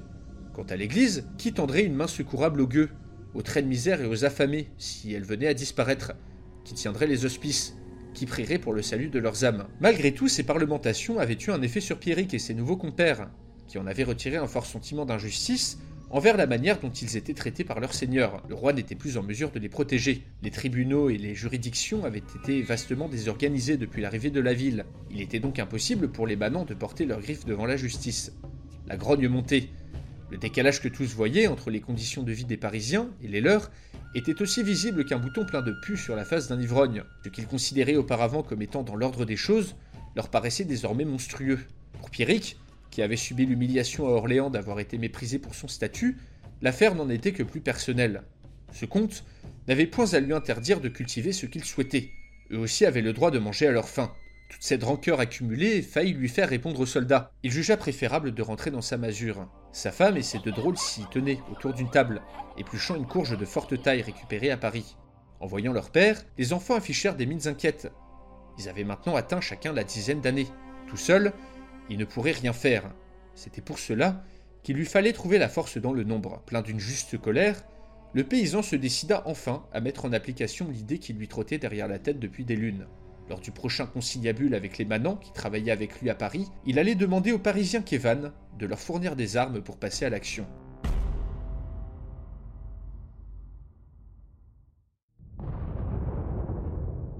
Dans un fracas épouvantable, la canonnade fit une énorme brèche dans les puissantes murailles de la ville de Poitiers. Immédiatement, Édouard III d'Angleterre, juché bien haut sur un magnifique destrier, ordonna à ses troupes de charger. Des hordes de soldats anglais déferlèrent vers la cité. Les défenseurs se portèrent courageusement devant l'envahisseur, mais eurent la terrible surprise de se faire faucher par la dizaine par des canons à feu portatifs dont étaient équipés les assaillants. Juste après, une pluie de grenades à mèche tomba sur les survivants, s'éparpillèrent face à ces armes nouvelles et terrifiantes. Le jeune roi ne put réprimer un sourire. Les inventions que lui avait apportées Auguste étaient proprement terrifiantes d'efficacité. Les plans qu'avait donnés l'érudit parisien à la couronne d'Angleterre allait permettre au jeune roi de dominer la France, peut-être même l'Europe tout entière. En quatre années, les armées anglaises avaient connu des changements monumentaux, amenant avec lui de savants dessins et d'habiles schémas permettant de créer de terrifiantes machines à tuer. Auguste avait su provoquer l'intérêt du roi pour ses armes nouvelles. Faisant fi des opinions de l'Église, le souverain anglais avait financé de nouveaux ateliers très coûteux. Il avait fallu tenter de multiples configurations et apprendre à dompter cette fameuse poudre noire. Nombreux étaient les artisans morts dans le processus. Mais le résultat était à la hauteur. La couronne disposait maintenant d'un petit arsenal adapté à chaque situation. Quelques canons contre l'infanterie ou contre les murailles, des arquebuses ou bouches à feu pour les batailles rangées, voire des grenades à mèche contre les groupements d'ennemis, ou encore des nouvelles tactiques et formations. Ces armes seules pouvaient changer l'issue d'une bataille. Elles étaient par contre encore fort coûteuses à produire, et n'avaient pu être fabriquées qu'en quantité limitée. Mais qui sait, certainement que d'ici une décennie, à force d'en construire et d'accumuler du savoir-faire, Façonner ce genre d'attirail diabolique ne nécessitera qu'une petite aumône. Bien sûr, les réticences avaient été fortes, surtout parmi une noblesse pétrie de tradition, quant à l'emploi de ces innovations parisiennes. C'est pourquoi ces armes avaient été inaugurées en pompe lors d'une campagne visant à mater cette même noblesse qui s'était révoltée contre le roi à la suite de l'établissement de nouvelles taxes. Bien mal leur en pris, et après que le château de York fut tombé en deux jours, les murailles éparpillées par les canons de la couronne d'Angleterre, plus personne ne zappit mot et on paya les nouveaux impôts jusqu'à la dernière piécette. Le castel détruit avait d'ailleurs été remis en chantier, car il serait reconstruit selon les indications d'Auguste, qui avait remis à Édouard un plan de fortification en étoile fort intéressant, dessiné par un certain monsieur Vauban, un homme qui, selon l'érudit, ne naîtrait que plusieurs siècles dans le futur. La seconde étape avait été de prendre une revanche contre la couronne écossaise, qui avait défait l'armée anglaise de décennies plus tôt. Lors d'une bataille décisive en 1330, Édouard III avait arraché la victoire contre les troupes de David Bruce, grâce aux nouvelles mousqueteries tout juste sorties des ateliers royaux. Peu après cette victoire, le roi d'Écosse avait été exécuté, et tout son pays avait été intégré au royaume d'Angleterre. Ah, que de savoir posséder ce Parisien, que de prestige avait-il apporté à sa couronne Quelle ruine à l'âme qu'il soit si pleutre, pensa Édouard. Ne supportant pas les effusions de sang, le commun, lors des sièges, Auguste ne sortait point de sa tente, et restait plongé nuit et jour dans ses manuscrits. Au loin, de terribles combats se déroulaient alors que ces hommes se déversaient dans la brèche de la muraille. Après une heure de furieuse bataille, le pont-levis de la ville commença à s'abaisser. Édouard épéronna sa monture, rallia sa cavalerie et courut sus aux Français. La ville avait résisté. Elle subira donc un pillage en règle plusieurs jours durant. Chargeant tout de go, le roi d'Angleterre ne cachait plus son bonheur d'avoir mené un siège si prompt, et une pensée fugace pour les femmes des bourgeois de la ville, qui le soir même viendraient lui réchauffer sa couche.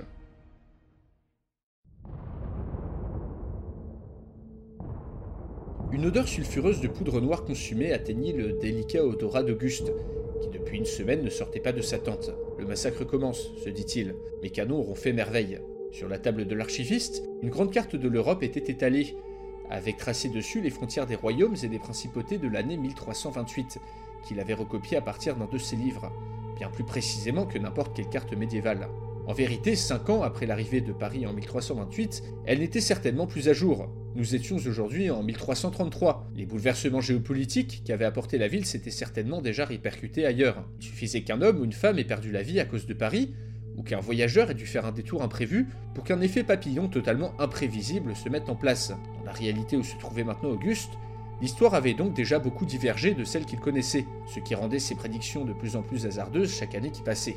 Déjà, les Parisiens s'étaient répandus un peu partout, dispersant parfois leur savoir au compte-gouttes dans les cours européennes. Chaque monarque souhaitait avoir un habitant de la ville à sa cour.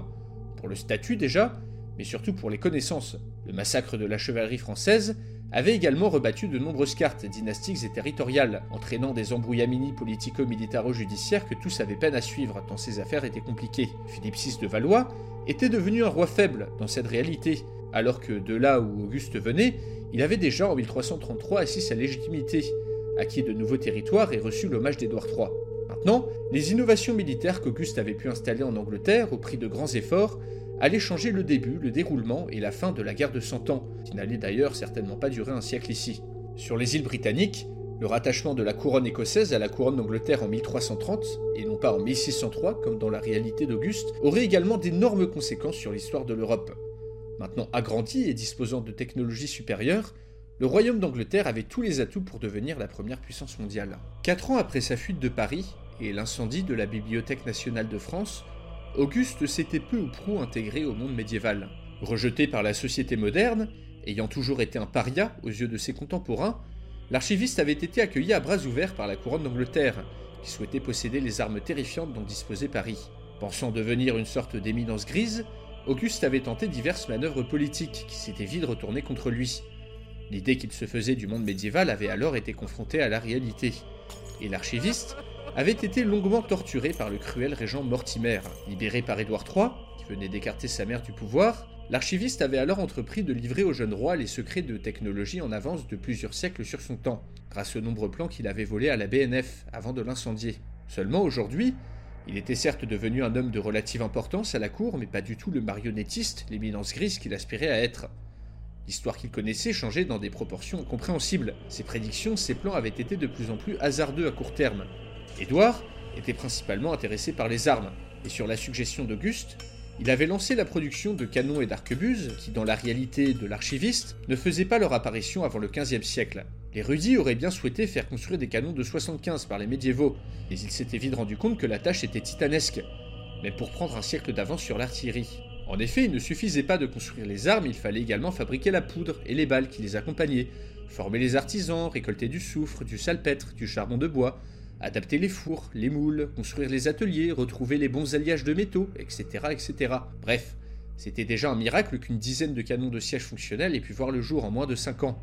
Quelques dizaines d'arquebuses primitives avaient également pu être construites. Cette artillerie était déjà bien plus puissante et avancée que les coulevrines et les serpentines, les canons qui devaient faire leur apparition en Europe au cours du XIVe siècle.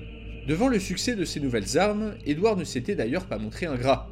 Il avait fait d'Auguste un baron, et lui avait baillé un immense domaine dans le comté du Hampshire. Malgré ses succès relatifs, le chemin allait déjà être long avant que l'archiviste puisse faire construire des armements plus avancés, car il butait également sur un autre problème, qui était tout simplement la mentalité médiévale. Ses savoirs dérangeaient souvent, voire choquaient, au point que plusieurs tentatives d'assassinat avaient été perpétrées contre lui. La noblesse se montrait obtue. Le clergé, détenteur du savoir au Moyen Âge, détestait profondément Auguste, qui les ridiculisait par ses connaissances. Ainsi, il avait été presque impossible de mettre en place, à l'échelle du royaume, des innovations agricoles, du fait de nombreuses réticences à tous les niveaux. Il était par exemple presque impossible d'expliquer à des nobles hautains et imbus de leur personne l'intérêt d'organiser la cultivation de leurs terres de manière différente. Notre manière de faire les choses fonctionne très bien, disait-il. Vos soi-disant innovations mettront des années à porter leurs fruits, nous n'en avons point l'utilité. Il était en effet souvent impossible d'aller à l'encontre de leurs dogmes et de leurs certitudes. Sur d'autres sujets, le tableau n'était pas meilleur. Il était pour l'instant impossible à Auguste d'évoquer l'existence de l'Amérique, l'intérêt du charbon, voire la disposition réelle de l'univers, sans se heurter face à un mur d'indifférence, voire d'hostilité. Il avait tout simplement compris que les esprits médiévaux n'étaient pas prêts, et que ces connaissances étaient surtout le fruit de lentes évolutions sociétales qu'il serait difficile pour un seul homme de brusquer. On pouvait accélérer certaines choses, mais on ne pouvait pas sauter toutes les étapes. D'ailleurs, croyant échapper à la perversion de la société moderne en fuyant Paris, il avait été extrêmement déçu de retrouver ces mêmes travers à la cour d'Angleterre. Bien entendu, la haine qu'il animait contre la société moderne qu'il avait toujours rejetée était féroce, mais son contact avec la réalité du monde médiéval l'avait rendu cynique. Il s'était rendu compte qu'il avait bien trop idéalisé les vieilles traditions d'honneur, de respect, d'amour courtois. En fait, les pieux chevaliers qui prêtaient serment devant l'autel étaient souvent les premiers à piller, humilier, massacrer et violer les plus faibles dès qu'ils en avaient l'occasion et ce avec le plus parfait mépris pour le populaire. Les femmes médiévales qu'Auguste idéalisait, soi-disant chastes et pures, trompaient, mentaient, complotaient, et ne se privaient pas non plus pour rendre leur mari cocu, voire leur faire élever des bâtards, malgré les lourdes conséquences judiciaires que l'infidélité féminine pouvait avoir au Moyen Âge. Toutes les règles d'honneur et de bienséance du cours pesaient également à Auguste, et il supportait difficilement d'avoir à aller à la messe très régulièrement, lui qui n'était pas religieux. Mais tout de même, Auguste se trouvait à la cour d'Angleterre dans une position bien meilleure qu'à Paris, les nouvelles armes qu'il avait apportées au royaume étonnaient, terrifiaient et forçaient le respect des plus puissants guerriers. Il possédait maintenant un immense domaine avec de nombreux serviteurs, vivant dans un luxe que beaucoup de Parisiens lui auraient envié. De plus, malgré ses prédictions hasardeuses, il avait encore l'oreille du roi, car il lui avait permis de remporter de grandes victoires militaires. En fait, pour rien au monde il ne rentrerait à Paris. Petit à petit, il s'intégrait à cette société. Il s'habitue à chasser à coups de pied le mendiant trop insistant, à racheter son salut en confessant ses péchés chaque mois contre écus sonnants et trébuchants, ou à défendre son honneur à la moindre contrariété, chose qu'il avait beaucoup de mal à faire et qui lui avait taillé une réputation de couard. Cela l'avait animé d'une rage. Il n'avait pas quitté Paris pour se faire maltraiter à nouveau, et voulait prouver à tous qu'il était utile pour le royaume. Son but désormais était simple unir la monarchie française et la monarchie anglaise. Changer l'histoire pour que la guerre de Cent Ans se termine à l'avantage de l'Angleterre. Auguste était persuadé qu'en unissant les deux couronnes, dont les familles étaient toutes les deux de culture et de langue française, et en prenant avantage des savoirs et des technologies parisiennes, il serait possible pour ce nouveau royaume de dominer l'Europe, puis le monde. L'influence de la culture parisienne moderne, qu'Auguste considérait encore comme corruptrice, devrait bien entendu être neutralisée. Seulement, dans les plans de l'archiviste, quoi qu'il arrivait, il fallait que Paris souffre, comme lui avait souffert toutes ces années au sein de celle-ci. Dans cette optique, la neutralité de Daniel Cousteau avait toute une bénédiction pour les plans d'Auguste. D'ailleurs, sous les conseils de l'archiviste, Édouard III avait envoyé un messager à l'Élysée, afin d'assurer la présidente qu'aucune action hostile ne serait entreprise envers la populace ou les intérêts parisiens. Si un soutien même infime était apporté par Paris au royaume de France, alors le conflit se compliquerait grandement. Il fallait un plan de secours, un plan qu'Auguste proposa gracieusement au roi, et dont le vaisseau principal ne serait autre que Robert d'Artois. Le comte leur serait d'un immense secours s'il s'avérait nécessaire de décapiter une potentielle alliance entre Paris et la couronne de France. Dans une des salles de réception de l'Élysée, un conseil des ministres d'importance capitale avait été convoqué. Assis aux côtés de la présidente, l'ex-général Armand de Clary-Chanteau, désormais Premier ministre, passait en revue à l'oral l'ordre du jour. Déjà, cela faisait plusieurs jours que des médiévaux fanatisés écumaient les rues, battant et frappant la population civile, tentant de convertir les Parisiens et d'imposer leur vue dans les églises, brûlant les presbytères des prêtres qui ne leur étaient pas soumis, les mosquées, les synagogues. Débordées par ces violences, les forces de l'ordre avaient réagi en emprisonnant ou en expulsant les fauteurs de troubles les plus problématiques. Désormais, c'était également les paysans et les ouvriers médiévaux qui, sous l'influence de prédicateurs, se mettaient aussi à gronder, amenant un chaos supplémentaire dont le gouvernement se serait bien passé. Au niveau extérieur, la prise de Poitiers par le roi d'Angleterre, à l'aide d'une artillerie étrangement en avance sur son temps, inquiétait fortement. C'était d'ailleurs le premier sujet discuté, et une opposition très franche se dessinait entre la présidente et son premier ministre.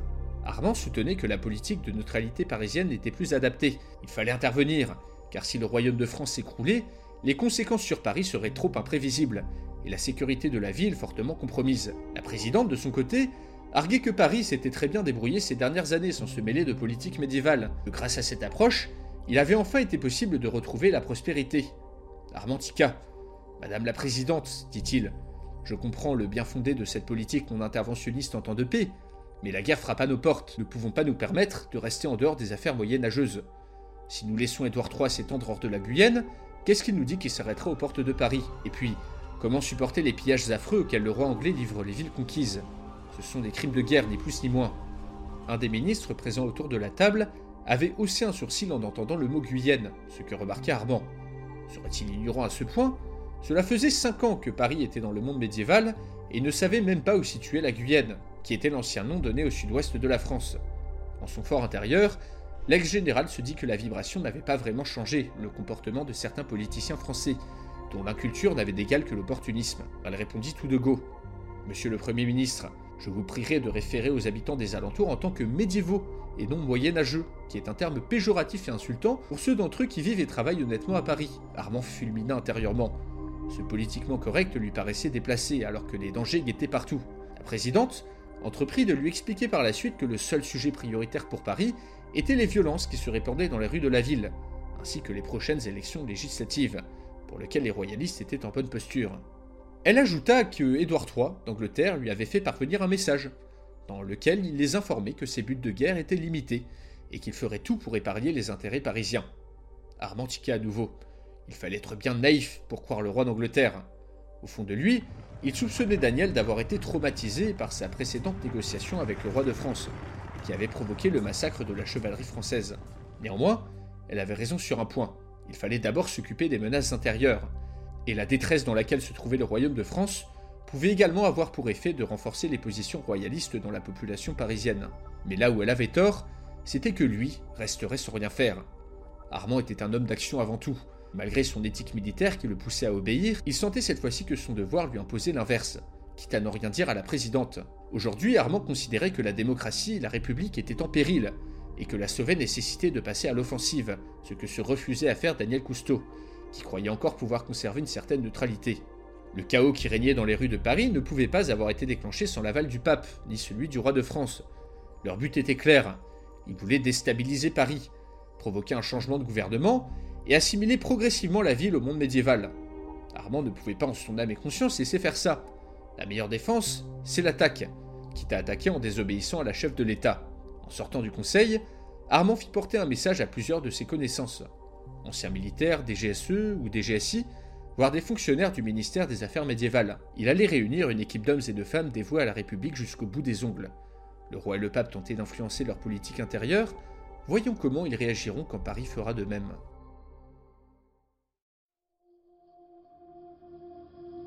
Surtout, ne les regardez pas dans les yeux. Ça les excite. Le gardien posa une main amicale sur l'épaule de Lina, enquêtrice du ministère des Affaires médiévales. Tout devrait bien se passer, mais ne vous éloignez pas trop de moi. L'autre jour, ils ont réussi à ouvrir une de leurs cellules, on sait pas comment, et nous ont tué un visiteur. Donc faites gaffe. Lina ça. Le gardien sortit un trousseau de clés de sa ceinture et la fit tourner dans la lourde porte blindée qui s'ouvrit doucement. Bienvenue à la santé. Bienvenue en enfer, dit-il, avant de s'avancer dans un long couloir bordé de cellules. Ah, mes compagnons, mirez donc cette jouvencelle, le geôlier des points si rancuniers, il nous amène une ribaude pour nous distraire. Oh. Dieu, elle est fort belle. Eh, ma drôlesse, mon braquemar se dessèche, c'est en va dans la queue je t'espinche. Traînez On voit. Oh là, Sarrazine, mon jaille d'ici est infect. Je préférerais déguster vos beaux tétins. Par Dieu, c'est joliment tourné. Bien dit. Oh, voilà qu'ils s'en vont. Le geôlier voudrait la garder pour son usage. Il est donc plus larron que nous. Et c'est pourtant nous qui sommes claquemurés. Querelle, traînez Sarrazine est pour les mahométans, aiguisez vos poignards, compagnons. Nous allons devoir en oxyre d'autres pour leur reprendre ce bel oisillon.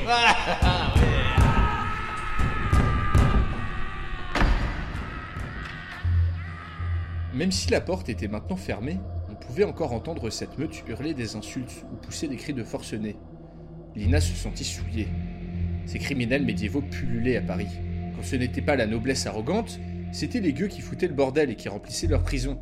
Après cinq ans de police en plein Moyen-Âge, Lina pouvait enfin se l'avouer. Même si ce n'était pas très poétiquement correct, elle n'aimait pas les médiévaux. On la traite de raciste n'y changerait rien, elle ne souhaitait rien de plus au monde que de virer ces gens à coups de chevrotine hors de Paris. À ce moment même, elle aurait voulu oublier totalement toutes ces notions d'ancien français, pour ne pas avoir à comprendre les commentaires de ses porcs.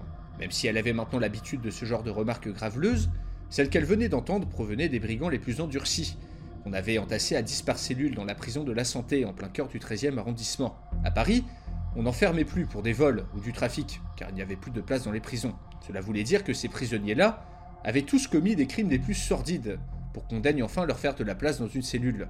Le gardien se tourna vers elle. Ça, c'était le quartier médiéval. C'est pire, de loin. Le gardien entreprit d'expliquer que depuis la vibration et l'afflux continuel de médiévaux dans la prison, il avait été nécessaire de bouger les détenus musulmans et juifs dans des quartiers différents. Autant dire que le vivre ensemble entre les détenus de différentes religions ne fonctionnait pas trop ici. Même si les criminels médiévaux n'étaient pas vraiment religieux, ils partageaient tous, culturellement, une détestation des pratiquants de foi différentes. Les détenus parisiens chrétiens, qu'ils soient noirs, blancs ou de n'importe quelles autres ethnies, étaient en général ignorés, et avait été placé également dans un quartier spécifique. Mais, ajouta le maton, les détenus médiévaux sont ingérables. Et il confia que jamais dans sa carrière il n'avait eu affaire à de tels fous furieux. Les Parisiens, chrétiens comme musulmans, en étaient terrifiés. Ce fut implicite, mais Lina comprit que ces nouveaux arrivants faisaient la loi parmi les détenus.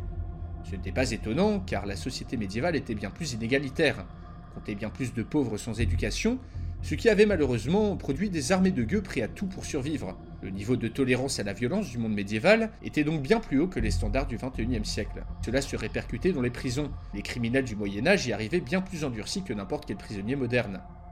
Après une longue marche, Lina et le gardien arrivèrent enfin devant une cellule isolée, où avait été placé le médiéval que l'enquêtrice voulait interroger. Lina ne serait pas venue dans cet horrible endroit pour le plaisir. Elle était sur une enquête. Peu après avoir aperçu un moine sortir de la cour des miracles, le quartier malfamé habité par des médiévaux, elle avait interrogé ses sources, le plus souvent des prostituées, à qui les hommes confiaient de nombreuses choses sous l'oreiller, et avec qui, étant elle-même une femme, elle avait plus d'aisance à communiquer. Une de ces dames, une médiévale, qui avait eu successivement un moine et un brigand dans son lit, lui avait confirmé qu'il se tramait bien quelque chose dans les bas-fonds parisiens. Tout le monde s'y connaissant, les rumeurs voyageaient vite. Le prince des Ribauds, la mystérieuse personne à la tête de la mafia médiévo-parisienne, avait très récemment été chargé d'un travail pour le compte d'un commanditaire inconnu. La trace de ce chef brigand revenait trop souvent, et Lina avait décidé de creuser la piste. La prostituée l'avait ensuite redirigée vers une petite frappe surnommée Coquillard, un second couteau du prince des Ribauds, qui pouvait potentiellement savoir plus. Coup de chance, ce truand avait été enfermé une semaine plus tôt à la santé, pour des soupçons de meurtre. Lina était donc à la prison pour l'interroger. On la fit enfin entrer dans une petite cellule. L'homme était attaché, le cul sur une chaise, et affichait un air crâne. Es-tu coquillard? demanda Lina. L'homme cracha par terre sans rien dire. Qui t'emploie? continua-t-elle. Va donc lustrer ma verge, traînée Avec plaisir, répondit-elle, tout en lui assénant un violent coup dans les parties. L'homme hurla. Le gardien se trouva tout d'un coup très occupé à regarder ailleurs. Alors que Lina s'apprêtait à lancer une deuxième fois son pied, Coquillard, en pleurs, se mit à tout déballer. Terrifié et humilié de se faire rosser les parties par une femme, à l'immense surprise de l'enquêtrice, il bégaya que le prince des Ribauds était en affaire avec des Parisiens importants, des politiques, qui, pourquoi? Coquillard ne semblait pas savoir. Il se contenta de déballer une série de suppositions confuses, parlant de déstabiliser la ville, et mettant l'hypothèse que le roi ou le pape lui-même était derrière tout ça. Prenant qu'elle ne tirerait rien de plus que cet homme, Lina se dirait Hiring for your small business? If you're not looking for professionals on LinkedIn, you're looking in the wrong place. That's like looking for your car keys in a fish tank. LinkedIn helps you hire professionals you can't find anywhere else, even those who aren't actively searching for a new job but might be open to the perfect role. In a given month, over 70% of LinkedIn users don't even visit other leading job sites. So start looking in the right place. With LinkedIn, you can hire professionals like a professional. Post your free job on linkedin.com slash people today. Millions of people have lost weight with personalized plans from Noom. Like Evan, who can't stand salads and still lost 50 pounds. Salads generally for most people are the easy button, right? For me, that wasn't an option. I never really was a salad guy. That's just not who I am. But Noom worked for me. Get your personalized plan today at Noom.com. Real Noom user compensated to provide their story. In four weeks, the typical Noom user can expect to lose one to two pounds per week. Individual results may vary. Déjà vers la sortie, juste avant de sortir de la cellule, elle posait une dernière question à Coquillard qui pleurait de manière pitoyable sur sa chaise, en agitant nerveusement les jambes. Coquillard, qui est donc ce prince des Ribauds Je ne sais point son vrai nom, madame, mais je sais qu'il fut un temps où on le surnommait tout autrement. Les yeux de Coquillard s'écarquillèrent de terreur, et l'homme sembla oublier sa douleur lorsqu'il termina sa phrase. L'écorcheur, madame. Le prince des Ribauds était surnommé l'écorcheur.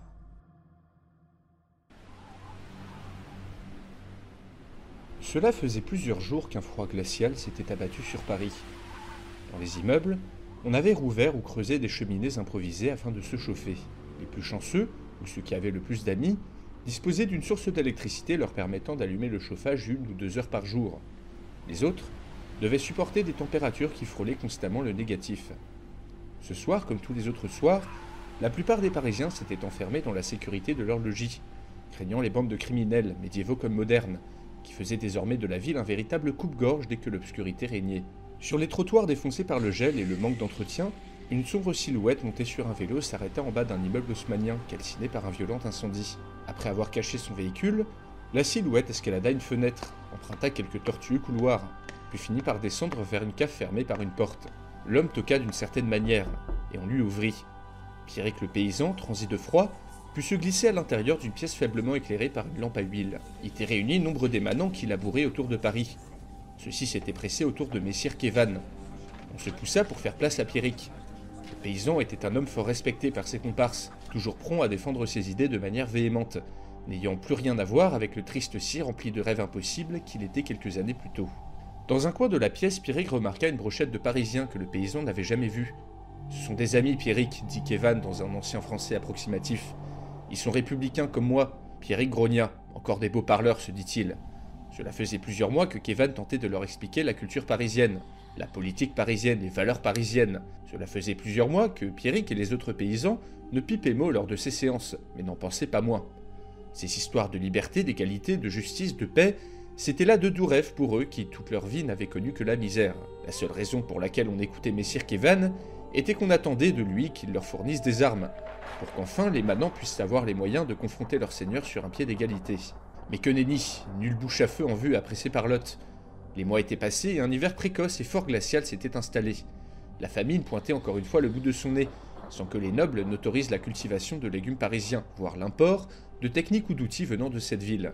Même si peu respectaient ces règles, deux personnes avaient été pendues par le châtelain d'Orgeval pour avoir osé cultiver du maïs, une plante parisienne étrange mais fort nourrissante. Cette exécution avait provoqué dire de la paysannerie, et autour de Paris les campagnes grondaient. La production agricole chutait, alors que l'impôt augmentait sans cesse pour combler le déficit abyssal du royaume. Même si de nombreux gentilshommes faisaient de leur mieux pour protéger leurs gens en temps troublés, une partie de la noblesse d'Île-de-France profitait de la crise pour accabler d'autant plus la paysannerie d'impôts et de travail. Or, depuis la piteuse défaite contre Paris, la noblesse avait perdu de la légitimité auprès de toute une partie de la population. Pourquoi donc entretenir à grands frais toute une minorité d'individus s'ils n'étaient pas capables de remplir leur rôle? Le roi était impuissant à empêcher les agissements de ses vassaux, dont quantité ne rendait même plus compte à la couronne. Au départ, on avait cru que les Parisiens allaient les aider et allaient leur donner des canons à feu dont ils avaient tant besoin pour se faire entendre, pour maltraiter quelques seigneurs et oxyre quelques sergents d'armes trop imbus de leur fonction. Mais Sir Kevin ne savait que parler, il leur donnait des leçons sur leur mode de vie, qu'ils jugeaient trop frustes, sur leur manière de traiter leurs femmes, qu'ils jugeaient arriérées, et enfin il ne cessait point de leur abattre l'oreille de grands principes, dont Pierrick et ses manants n'avaient cure. En fait, les manants souhaitaient juste pouvoir manger à leur faim, ne plus être opprimés, et avoir le droit de cultiver ce qui leur plaisait. Finalement, la proximité, l'exemple de Paris, les avait poussés à se rebeller en parole et bientôt en acte, alors qu'avant l'arrivée de la ville, le bas peuple dont ils faisaient partie aurait certainement courbé les chines devant les abus des seigneurs. C'est en voyant ses enfants amaigris par le manque de nourriture que Pierrick en avait eu assez. Il fallait arrêter cette parladure et agir maintenant. Il fallait faire comprendre à tous ses comtes, barons et consorts qu'il était injuste d'accabler leur manant de la sorte. Depuis qu'il était parti d'Orléans, la queue entre les jambes, des années plus tôt, Pierrick s'était empli d'une certitude. Il voulait en finir avec les injustices et le maltraitement que le bas peuple subissait. Pourtant, il ne voulait point que se mette en place le modèle parisien chez eux, qui lui paraissait trop éloigné, trop étrange pour que cela puisse fonctionner. Kevan ne connaissait rien aux réalités de leur monde ne connaissaient ni leur état d'esprit ni leur culture. Alors que le Parisien pérorait à nouveau force fadaise d'un air supérieur, Pierrick l'interrompit brusquement. Donne-nous des bouches à feu, dit-il. Il est temps d'en finir avant que l'hiver nous emmène tous six pieds sous terre. Nous devons nous battre avant d'être rasés à blanc par ces nobliaux. Le visage de Messire Kevan se décomposa, alors que tous les manants de l'assistance approuvaient bruyamment la déclaration de Pierrick. Kevan occulta, surpris. Lui qui avait toujours prôné la non-violence médiévaux se rendit compte qu'aucune des leçons qu'il répétait depuis des mois n'avait pénétré les têtes épaisses de son assistance. Ces belles valeurs modernes de tolérance, de respect, d'égalité, de fraternité n'avaient visiblement pas convaincu cette foule de paysans remontés comme des coucous, qui s'étaient tous mis debout et qui maintenant lui demandaient deux choses à manger et des armes à feu pour massacrer leurs seigneurs si injustes avec eux. Le moment ne pouvait pas être plus mal choisi. Les Parisiens, qui se tenaient dans un coin de la pièce, lui adressaient des regards interrogateurs. Kevan se mit à suer. Ces hommes et ces femmes qui assistaient à la réunion s'étaient présentés à lui quelques semaines plus tôt comme faisant partie d'un groupuscule de républicains radicaux. Ces Parisiens haïssaient de tout leur cœur Tanguy Antonaise et ses royalistes, mais surtout le roi de France Philippe VI, qui incarnait tout ce qu'ils détestaient, et qui menaçait par son existence même la République. Débarquant au milieu des champs, se mettant à fureter partout, ce groupe s'était intéressé au métier de Kevan, qui le mettait en contact tous les jours avec les médiévaux. Le jeune homme leur avait parlé des ateliers qu'il animait depuis quelques mois avec les paysans qui travaillaient pour lui, qui avaient pour but de diffuser les valeurs modernes parmi la société médiévale. Ainsi, le Parisien avait accepté de recevoir certains membres de ce groupe de républicains radicaux dans son atelier, spécifiquement pour leur démontrer, par l'exemple, que les paysans médiévaux étaient sensibles à son discours de paix et de tolérance. Quelle erreur Lui qui pensait avoir retrouvé le bel idéalisme de ses années étudiantes, il venait de se prendre en pleine face la dure réalité. Pensant les manants acquis à son discours, les pensions avides des Lumières que pouvait leur apporter sa culture du XXIe siècle, Kevan était juste avant cette interruption à deux doigts d'aborder avec eux le sujet de la tolérance envers les membres de la communauté LGBT. Mais il se rendait maintenant compte que ces beaux discours n'étaient pour son auditoire que du vent. Le chaos était à son comble dans la cave. Mais au milieu du tumulte, une voix forte s'éleva. Paysans, nous vous fournirons en bouche à feu. Un des Parisiens républicains s'était levé. Il jeta un regard éloquent à Kevan alors que Pierrick traduisait la phrase à ses compères. Le silence se prolongea quelques secondes, puis tous les paysans laissèrent éclater leur joie. Enfin, se disait-il, les Parisiens se décident à nous aider. Avec ces bouches à feu, les seigneurs ne pourront qu'accepter nos demandes. Revigoré par l'annonce de cette nouvelle, Pierrick se hissa sur une table et entreprit de déclamer un discours enflammé, dont Evan ne comprit pas le dixième, étant prononcé en patois, mais qui semblait contenir beaucoup d'insultes. À la fin de cette tirade, on acclama Pierrick, puis un cri poussé par une personne passa de bouche en bouche. Qu'on en fasse notre chef, qu'il mène une délégation de nos manants de fief en fief afin de faire entendre notre voix. D'user, Kevin se précipita auprès de l'homme qui venait de parler. Commença à leur fournir des armes. C'était pas du tout ce qui était prévu. Vous êtes fou L'homme lui fit un petit clin d'œil et se contenta d'une déclaration. Tu as intérêt à te taire sur ce que tu viens de voir. Kevin ne put qu'assister à la scène sans intervenir. Lui qui pensait œuvrer pour faire converger la société moderne et la société médiévale dans la justice, l'égalité et la paix, lui qui pensait convaincre ces républicains extrémistes du bien fondé de son approche non violente, il venait finalement de donner naissance à une révolte de manants armés de fusils d'assaut et de pistolets.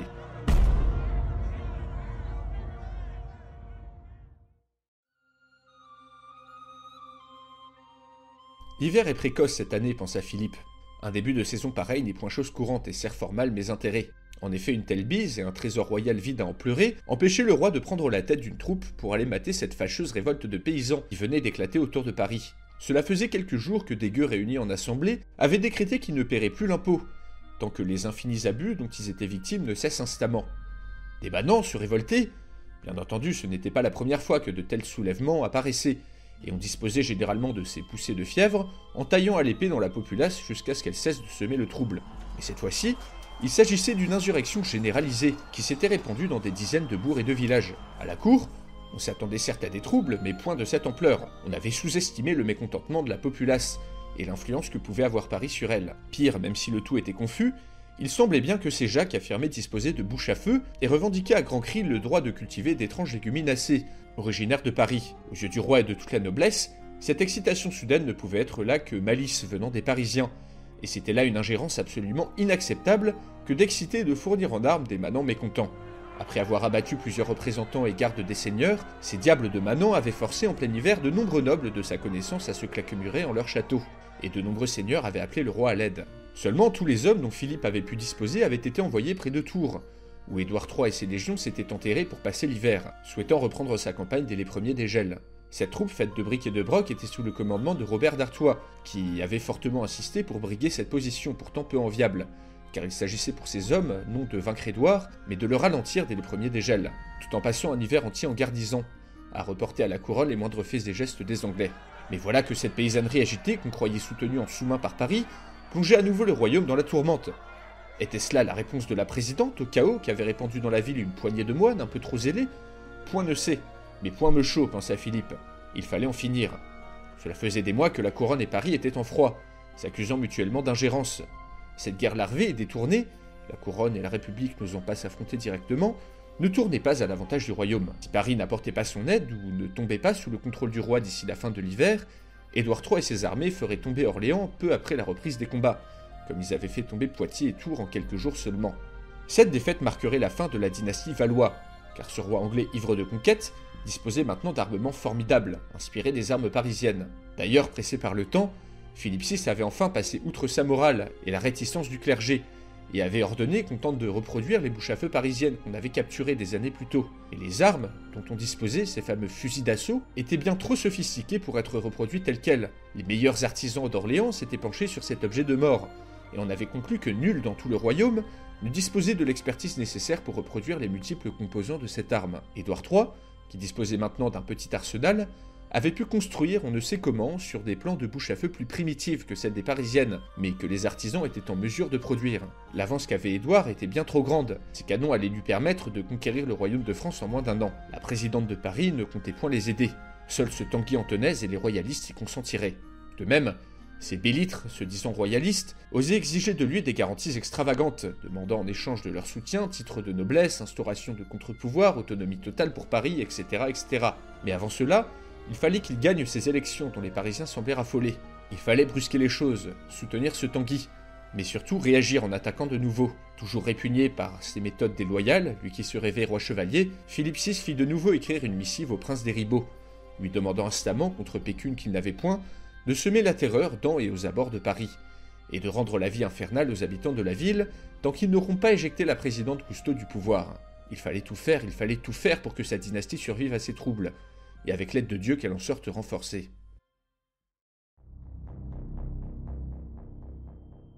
Cela faisait plusieurs semaines qu'on ne voyait plus guère de médiévaux dans les champs qui entouraient la ville de Paris. Certes, les moissons étaient loin, et l'hiver on ne pouvait pas cultiver grand-chose. Mais la raison principale de cette absence était tout simplement que les manants qui habitaient autour de Paris avaient décidé de faire une petite révolution. Antoine venait d'entendre qu'Evan lui avouer ce qu'il s'était passé quelques semaines plus tôt. Sa main fit un large aller-retour pour aller heurter par deux fois les joues de Kevan. Tu t'attendais à quoi exactement en réunissant des républicains anti-royalistes avec des paysans remontés à bloc contre la noblesse? Kevan baissa piteusement les yeux. Il expliqua à Antoine qu'il pensait les paysans tout acquis à sa logique et qu'il voulait démontrer à ses extrémistes républicains que sa méthode fonctionnait. Antoine se tut un instant pour réfléchir. Ce qu'avait fait Kevan était naïf et stupide. Mais ces républicains extrémistes auraient de toute façon trouvé un moyen de fournir des armes aux paysans révoltés. Que des groupes de gens s'amusent à armer les médiévaux était une catastrophe à tous les niveaux.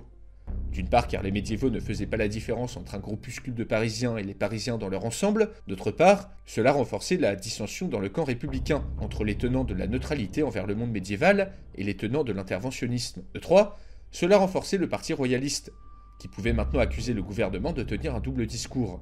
Daniel Cousteau ne souhaitant pas intervenir officiellement, et pourtant laissant des armes s'échapper comme par hasard dans la nature pour influencer la politique intérieure du royaume de France.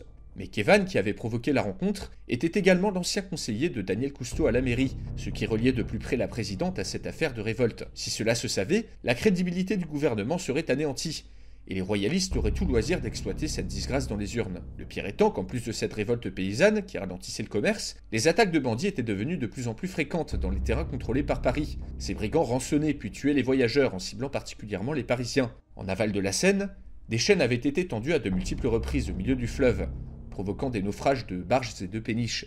Il fallait que le carnage cesse. Une paranoïa totale s'était abattue sur la ville, alors que la présidente semblait balancer entre plusieurs conduites à suivre. Le jeune homme détenait peut-être les clés afin de savoir qui exactement fournissait des armes aux paysans, et donc qui coffrait pour que ce conflit s'arrête afin que les agriculteurs et les Parisiens cessent d'être attaqués. Même si les agriculteurs avaient pris l'habitude de régler leurs affaires entre eux, il fallait cette fois-ci en référer au gouvernement. Malheureusement, Kevan était conscient qu'il risquait de finir en prison pour ses actions, même involontaires.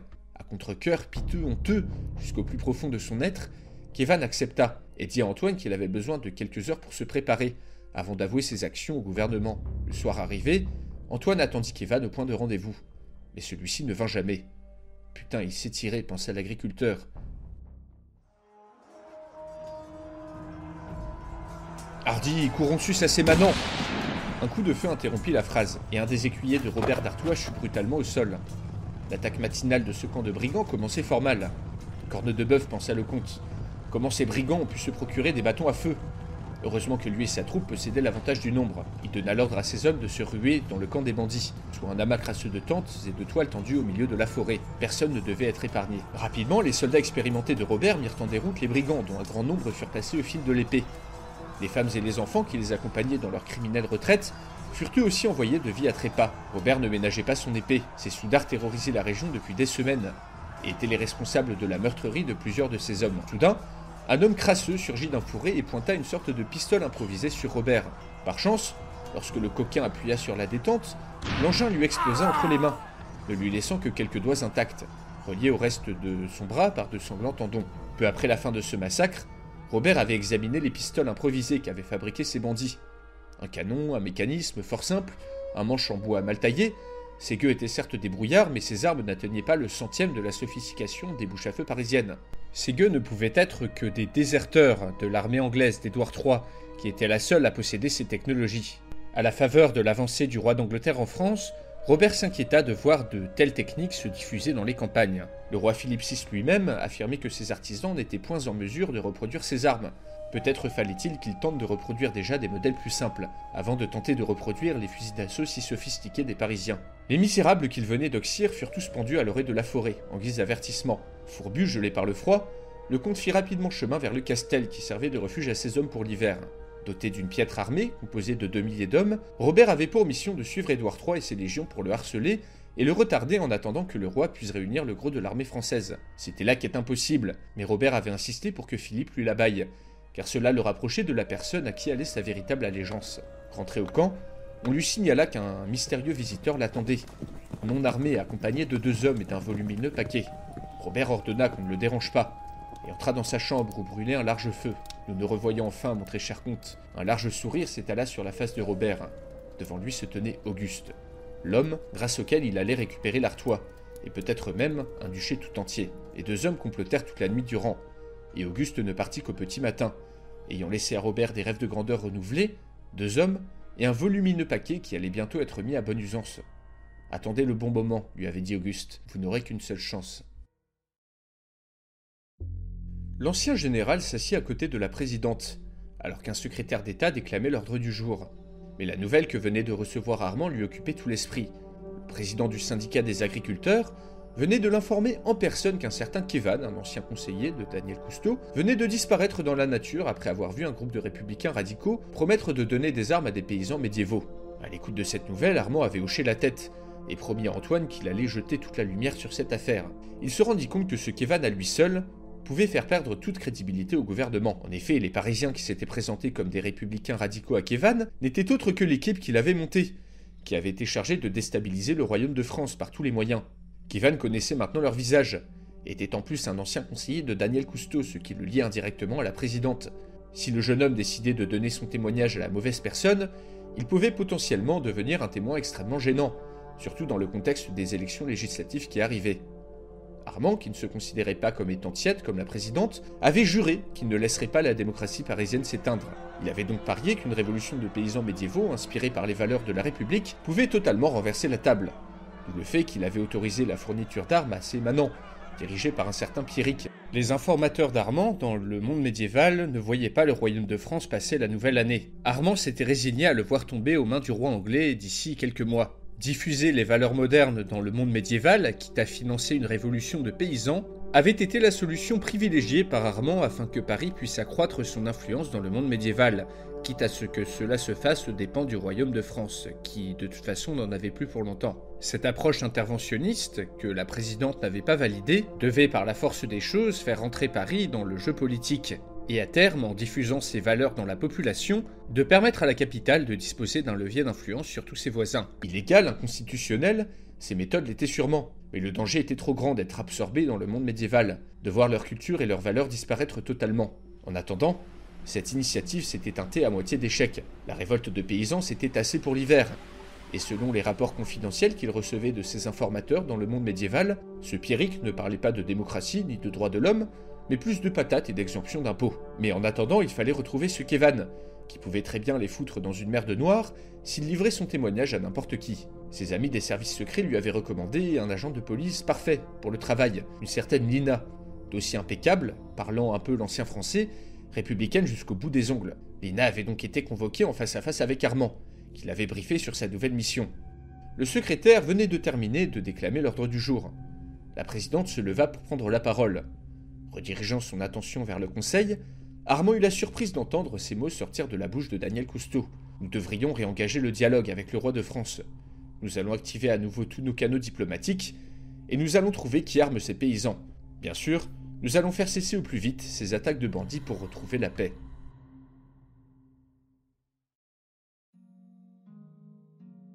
La nuit était tombée sur la ville d'Orléans femme de Marc, Constance, avait couché leur fille et s'était endormie seule dans le lit conjugal. À la lumière d'une chandelle, Marc veillait, tentant de faire entrer dans sa tête une foultitude de ces locutions latines si prisées par ses confrères médiévaux, car selon la mentalité de l'époque, nulla est medicina sina lingua latina. C'était certes idiot de donner raison à ces docteurs barbons qui partageaient sa chair à l'université. Ceux-ci ne juraient que par les auteurs antiques, Hippocrate, Galien, Pline, qui bien sûr avaient fait avancer la médecine en leur temps, mais dont les théories allaient le plus souvent totalement à l'encontre de la médecine moderne, que Marc tentait d'apprendre à ses étudiants et disciples.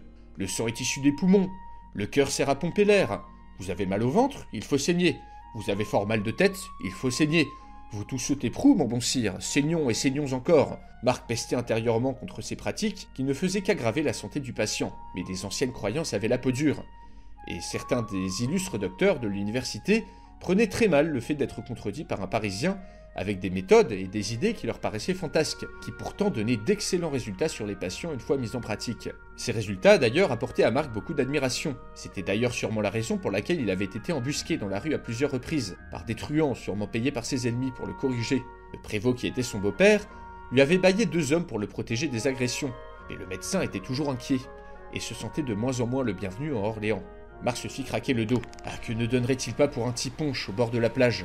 Une bonne douche chaude ou rien que le luxe, idiot, de pouvoir chier dans une toilette moderne, et pas dans une de ces horribles latrines médiévales. Sa belle île lui manquait tant.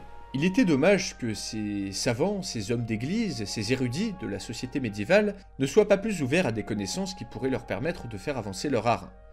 La médecine musulmane, bien plus avancée et traduite en Occident depuis des siècles, peinait déjà à s'introduire dans le corpus universitaire. Du coup, quand est-ce que les traités parisiens trouveraient leur place sur les étagères de la bibliothèque de l'université? Marc était persuadé que la seule raison pour laquelle il n'avait pas encore été démis de ses fonctions était le fait que le prévôt le soutenait toujours, mais surtout que le bon peuple d'Orléans le tenait en adoration, considérant presque comme un saint, car le médecin soignait tout le monde à égalité. Ne voulant pas provoquer une révolte populaire comme celle qui avait lieu en dehors de Paris, on avait préféré ménager Marc pour le moment, afin que les gueux d'Orléans ne s'énervent point. Pourtant le médecin savait sa position précaire. Les occasions de bouger ailleurs ne manquaient pas tant sa réputation avait grandi. On voulait le débaucher en lui proposant de confortables rentes, Espagne, Saint-Empire, Italie ou Maghreb. De nombreux puissants, en quête de conseillers parisiens, lui avaient déjà fait de fort généreuses propositions que Marc avait refusées. Pour le moment, il souhaitait s'attacher à former assez de disciples à ses méthodes modernes pour que ceux-ci puissent continuer de répandre ses connaissances sans son aide. De plus, il se sentait indirectement responsable de la santé des médiévaux, car lui et les autres Parisiens avaient amené avec eux plusieurs virus qui continuaient de faire ravage dans la population. Pas plus tard que la semaine d'avant, le pire était arrivé. Marc avait ausculté un noble qui se vantait d'avoir troussé une Parisienne, mais qui présentait tous les symptômes d'une infection au VIH. Marc le déplora, mais après tout, certains combats étaient peut-être perdus d'avance. L'Église, qui prenait la chasteté, était peut-être plus à même d'enrayer la propagation des MST dans le monde médiéval.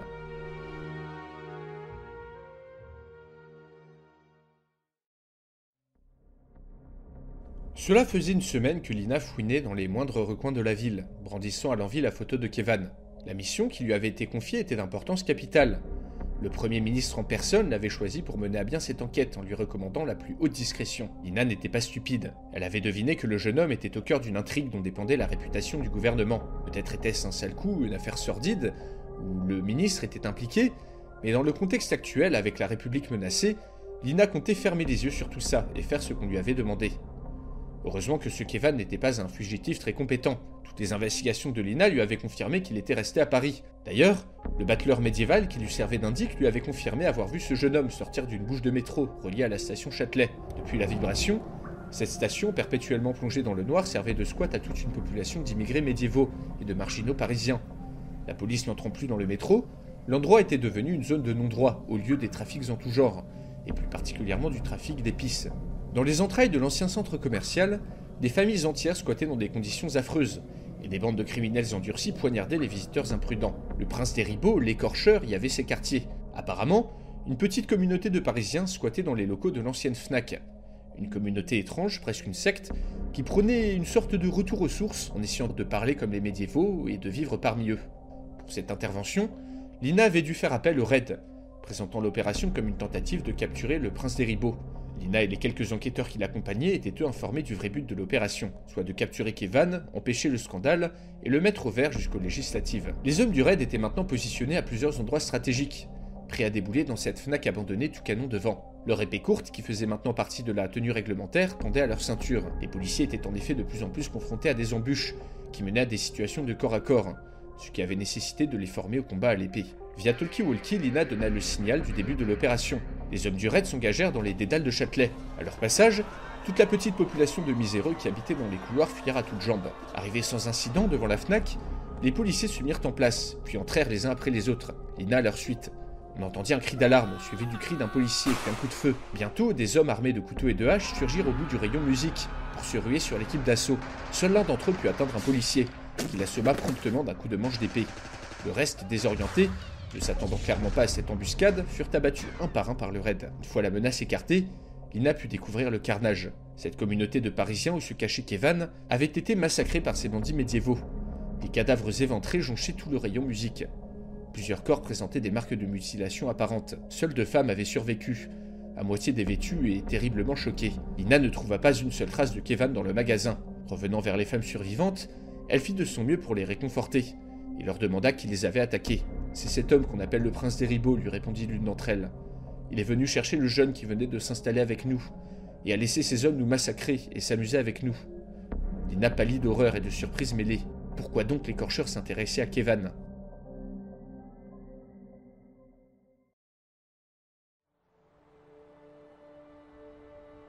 Sur les branches des arbres, de petits bourgeons avaient éclos, signe d'un printemps renaissant qui arrivait enfin.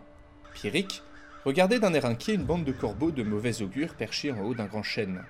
C'est mauvais présage que cela, pensa-t-il. D'ici la fin de la journée, un grand massacre aura lieu. Mais l'heure n'était point à l'interprétation des signes, et le paysan n'était point de vin.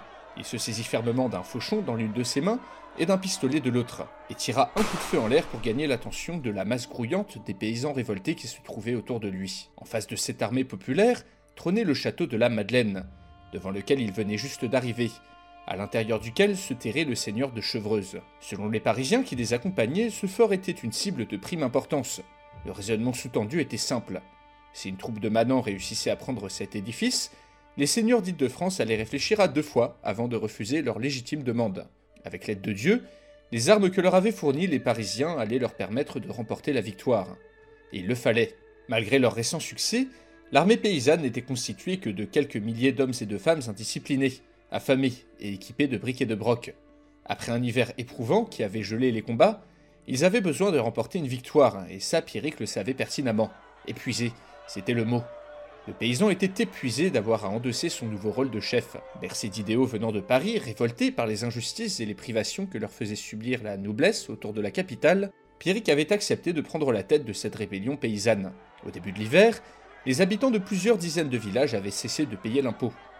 Puis la révolte s'était étendue pour enfin toucher plusieurs centaines de villages, de hameaux et de bourgs.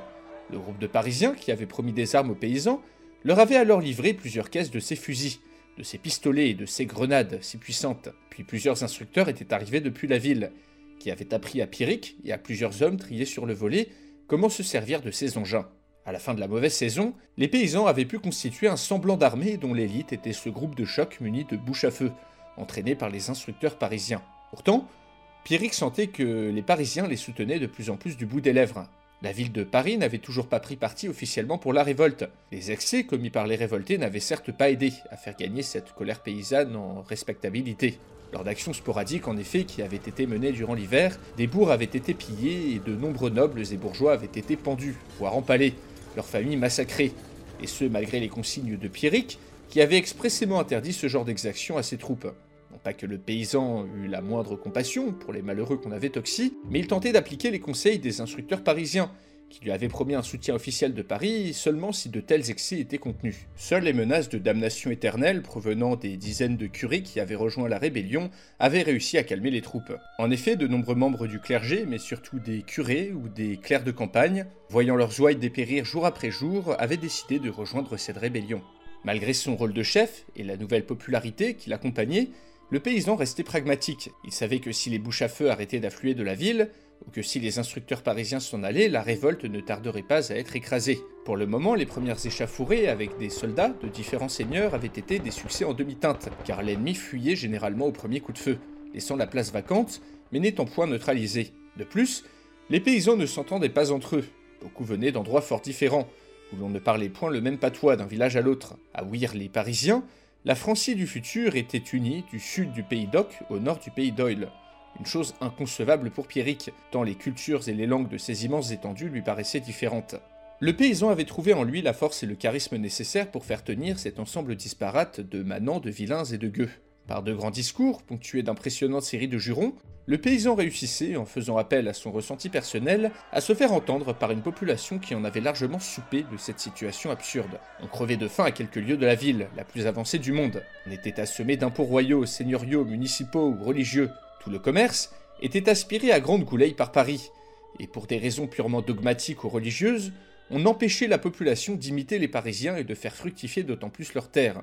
La noblesse et le clergé se mêlaient du travail des paysans, qui étaient pourtant censés s'administrer eux-mêmes dans les affaires agricoles. On pendait les Jacques qui osaient cultiver la patate ou la tomate, alors que dans le reste du royaume, voire ailleurs en Europe, ces innovations se répandaient petit à petit. Il était certain fait que les seigneurs dont le domaine se trouvait autour de Paris avaient été les plus traumatisés par l'arrivée de la ville, d'où cette réaction de rejet épidermique. Mais la populace n'avait point à faire les frais de ces états d'âme.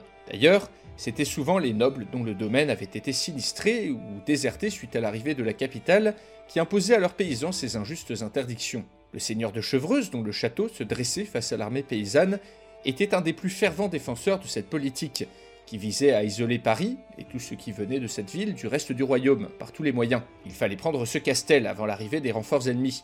Il se racontait que les seigneurs des alentours s'étaient rassemblés en Ost, plus au sud, afin de mettre un terme à cette révolte. Pierrick agita les bras, puis motiva les troupes.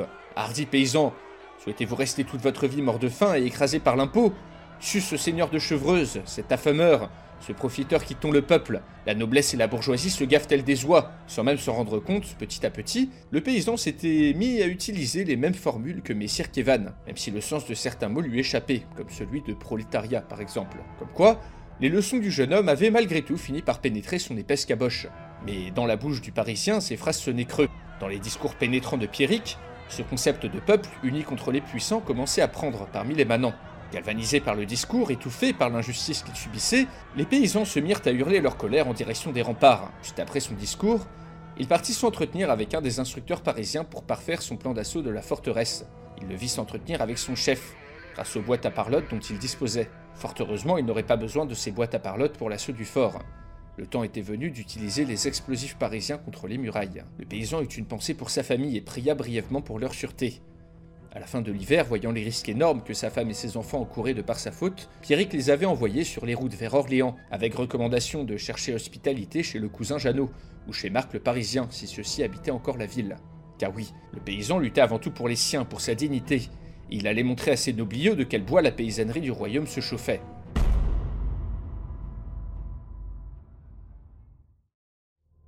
C'était inévitable. Il fallait négocier une sortie de crise.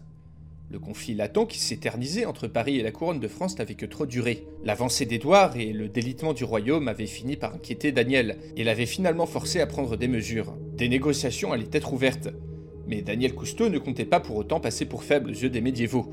Il fallait donc d'abord que les conditions préalables soient réunies. C'était à contre-coeur que la présidente avait accepté de donner carte blanche à l'armée et à la police, pour en terminer avec les troubles qui secouaient la ville depuis des mois. Jusqu'au bout, la présidente avait souhaité enrayer l'escalade et conserver cette politique de neutralité qui avait tant profité à Paris ces dernières années. Seulement, la demande de sécurité était devenue trop grande dans la population, et la révolte paysanne, ainsi que l'invasion d'Édouard III d'Angleterre, avaient plongé les alentours de la ville dans le chaos. Daniel Cousteau savait désormais que les Anglais disposaient de canons et d'arquebuses bien en avance sur leur temps, ce qui leur donnait un avantage considérable sur la couronne de France. On se doutait qu'un Parisien était intervenu dans l'affaire.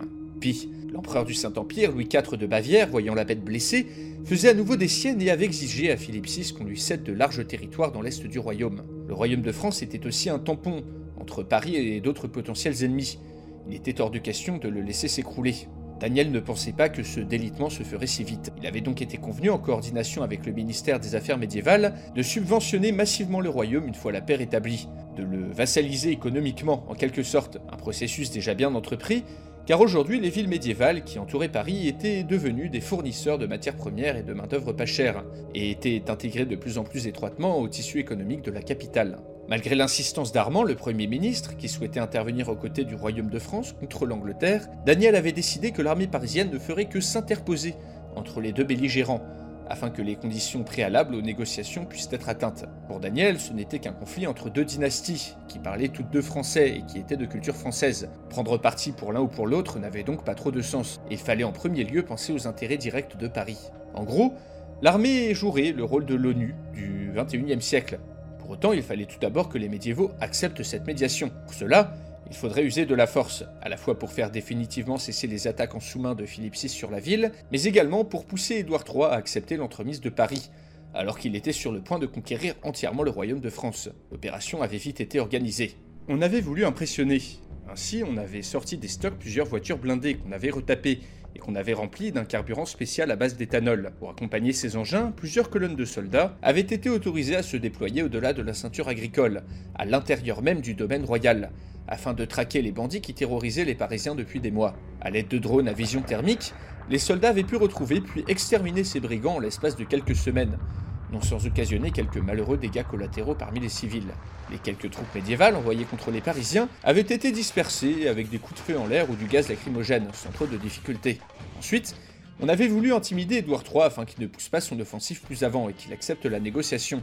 La flotte d'hélicoptères dont disposait la ville avait été mise à contribution. Enfin, la flotte d'hélicoptères. Un hélicoptère civil, plus deux hélicos militaires gazelles, sortis également d'un musée, pour être retapés, constituait pour le moment toute la puissance aérienne de la ville. Volant en formation, les engins étaient arrivés au niveau du camp de l'armée anglaise au sud d'Orléans et avaient procédé à une démonstration de force. De des hélicoptères avaient survolé le camp à basse altitude, provoquant une panique, tandis que le troisième larguait une bombe dans un champ inhabité à côté du camp, afin de démontrer aux Anglais la puissance des armes parisiennes. Et ce même hélicoptère avait ensuite survolé la tente du roi lui-même, et largué juste devant une bombe désamorcée, indiquant ainsi à Édouard que si les Parisiens l'avaient voulu, il serait mort sans avoir eu le temps de dire ouf. Suite à ce coup de force, les réponses étaient vite parvenues à l'Élysée. Philippe VI et Édouard III acceptaient tous deux la proposition parisienne. La démonstration de force avait fait son effet. Il ne restait plus qu'à trouver le lieu et la date des négociations. Mais ce, pas avant d'avoir réglé l'autre dossier brûlant, qui concernait directement son Premier ministre. Celui-ci était devenu beaucoup trop insoumis à son goût, et s'opposait de plus en plus ouvertement à ses consignes. Daniel le soupçonnait de vouloir lui succéder à la présidence, et elle se doutait que l'ex-général manigançait des choses dans son dos. Cette révolte de paysans, par exemple, était bien trop soudaine pour ne pas avoir été préméditée, et si Armand avait quelque chose à voir dans tout ça, il participait à l'escalade de la violence et ne méritait donc plus sa place au gouvernement. Plusieurs mois auparavant, Daniel avait appris que plusieurs dizaines de fusils soviétiques, capturés avant la vibration à des pirates somaliens, avaient été portés disparus à l'inventaire d'un jour à l'autre. Ces stocks étant fortement sécurisés, seul Armand et quelques autres fonctionnaires très haut placés auraient pu en disposer sans en référer à la présidente. Ses forts soupçons et son opposition politique avaient poussé Daniel à lui signifier durant un bref entretien qu'il devrait remettre sa démission dès que les négociations de paix seraient terminées. Après quatre ans de neutralité, la politique étrangère de la ville venait de changer. Forte du succès de cette intervention fracassante dans le monde médiéval, Daniel se sentait pousser des ailes. Paris pouvait-elle devenir la garante d'un nouvel ordre mondial fondé sur la paix? Quelques jours en ancien français, des cris étouffés, un peu de lumière, un peu d'air puis à nouveau l'obscurité. Derrière le sac de toile qui lui recouvrait le visage, Kevin tentait désespérément de savoir vers où on pouvait encore l'emmener. Cela faisait déjà un bon moment qu'il avait été kidnappé, combien exactement impossible de savoir. Depuis, il avait été trimballé de planques en planques par un assortiment de criminels médiévaux et de jeunes délinquants parisiens. Kevin ne savait que deux choses qu'un homme important s'intéressait à lui et que la police parisienne était à ses trousses. On ne lui avait rien dit de plus. En somme, il savait pour sûr qu'il était dans une merde monumentale. Plus récemment, le jeune homme avait entendu ses ravisseurs évoquer une recrudescence des descentes de police dans les bas-fonds de la ville. Pourtant, cette fois, il sentait que c'était la dernière fois qu'on le faisait changer d'endroit. Kevin sentait la fin approcher. Il ne pouvait pas s'empêcher de claquer des dents de frayeur derrière son sac de toile. Puis on le fit asseoir, et la lumière fut. Juste en face de lui, se tenait l'homme le plus effrayant qu'il avait jamais vu de sa vie. Celui-ci était entouré de quatre hommes, médiévaux ou parisiens, impossible de dire. Leur style vestimentaire était étonnant. Un mélange entre style cité et Moyen-Âge. Des Lacoste TN surmontés de brais, c'était ça la dernière mode se dit Kevin. Au bout d'un long moment de silence, le chef de cette ménagerie se leva, et en tout préambule, asséna une gifle à Kevin qui lui fit siffler les oreilles. Me regarde point dans l'œil comme un effronté, jeune puceron. Tu as devant toi un prince, le prince des ribots. On m'appelle également l'écorcheur. Ça te rappelle quelque chose?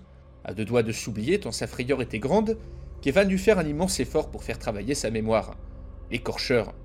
Il avait un vague souvenir de ce nom. On en avait parlé brièvement il y a des années. C'était un bandit médiéval qui avait terrorisé une partie de Paris durant les premiers jours après la vibration et qui avait ensuite disparu sans laisser de traces. Était-ce le même homme, qui était maintenant à la tête du crime organisé parisien? Le visage à moitié brûlé du bandit s'approcha à quelques centimètres de celui de Kevin, qui déglutit. Pourquoi donc les archers te cherchent? demanda le bandit. Les archers? répondit Kevin. Un des hommes de l'écorcheur dut traduire. Il veut dire les condés, chef. Kevin tenta de bluffer, et répondit en ancien français. J'ai volé de l'essence, dit-il. C'est uniquement pour ça. Le jeune homme put voir le bandit tirer un couteau de sa poche, puis hurler. Le noueux, le noueux Amène-moi donc le dernier Jacques qui nous a menti. Une porte s'ouvrit derrière Kevin, et un médiéval grand, filiforme, à l'air vicieux et cruel, traida à l'intérieur de la pièce une carcasse humaine entièrement dépecée, puis la jeta aux pieds de Kevin. En tombant, cette masse de viande torturée fit un bruit de succion.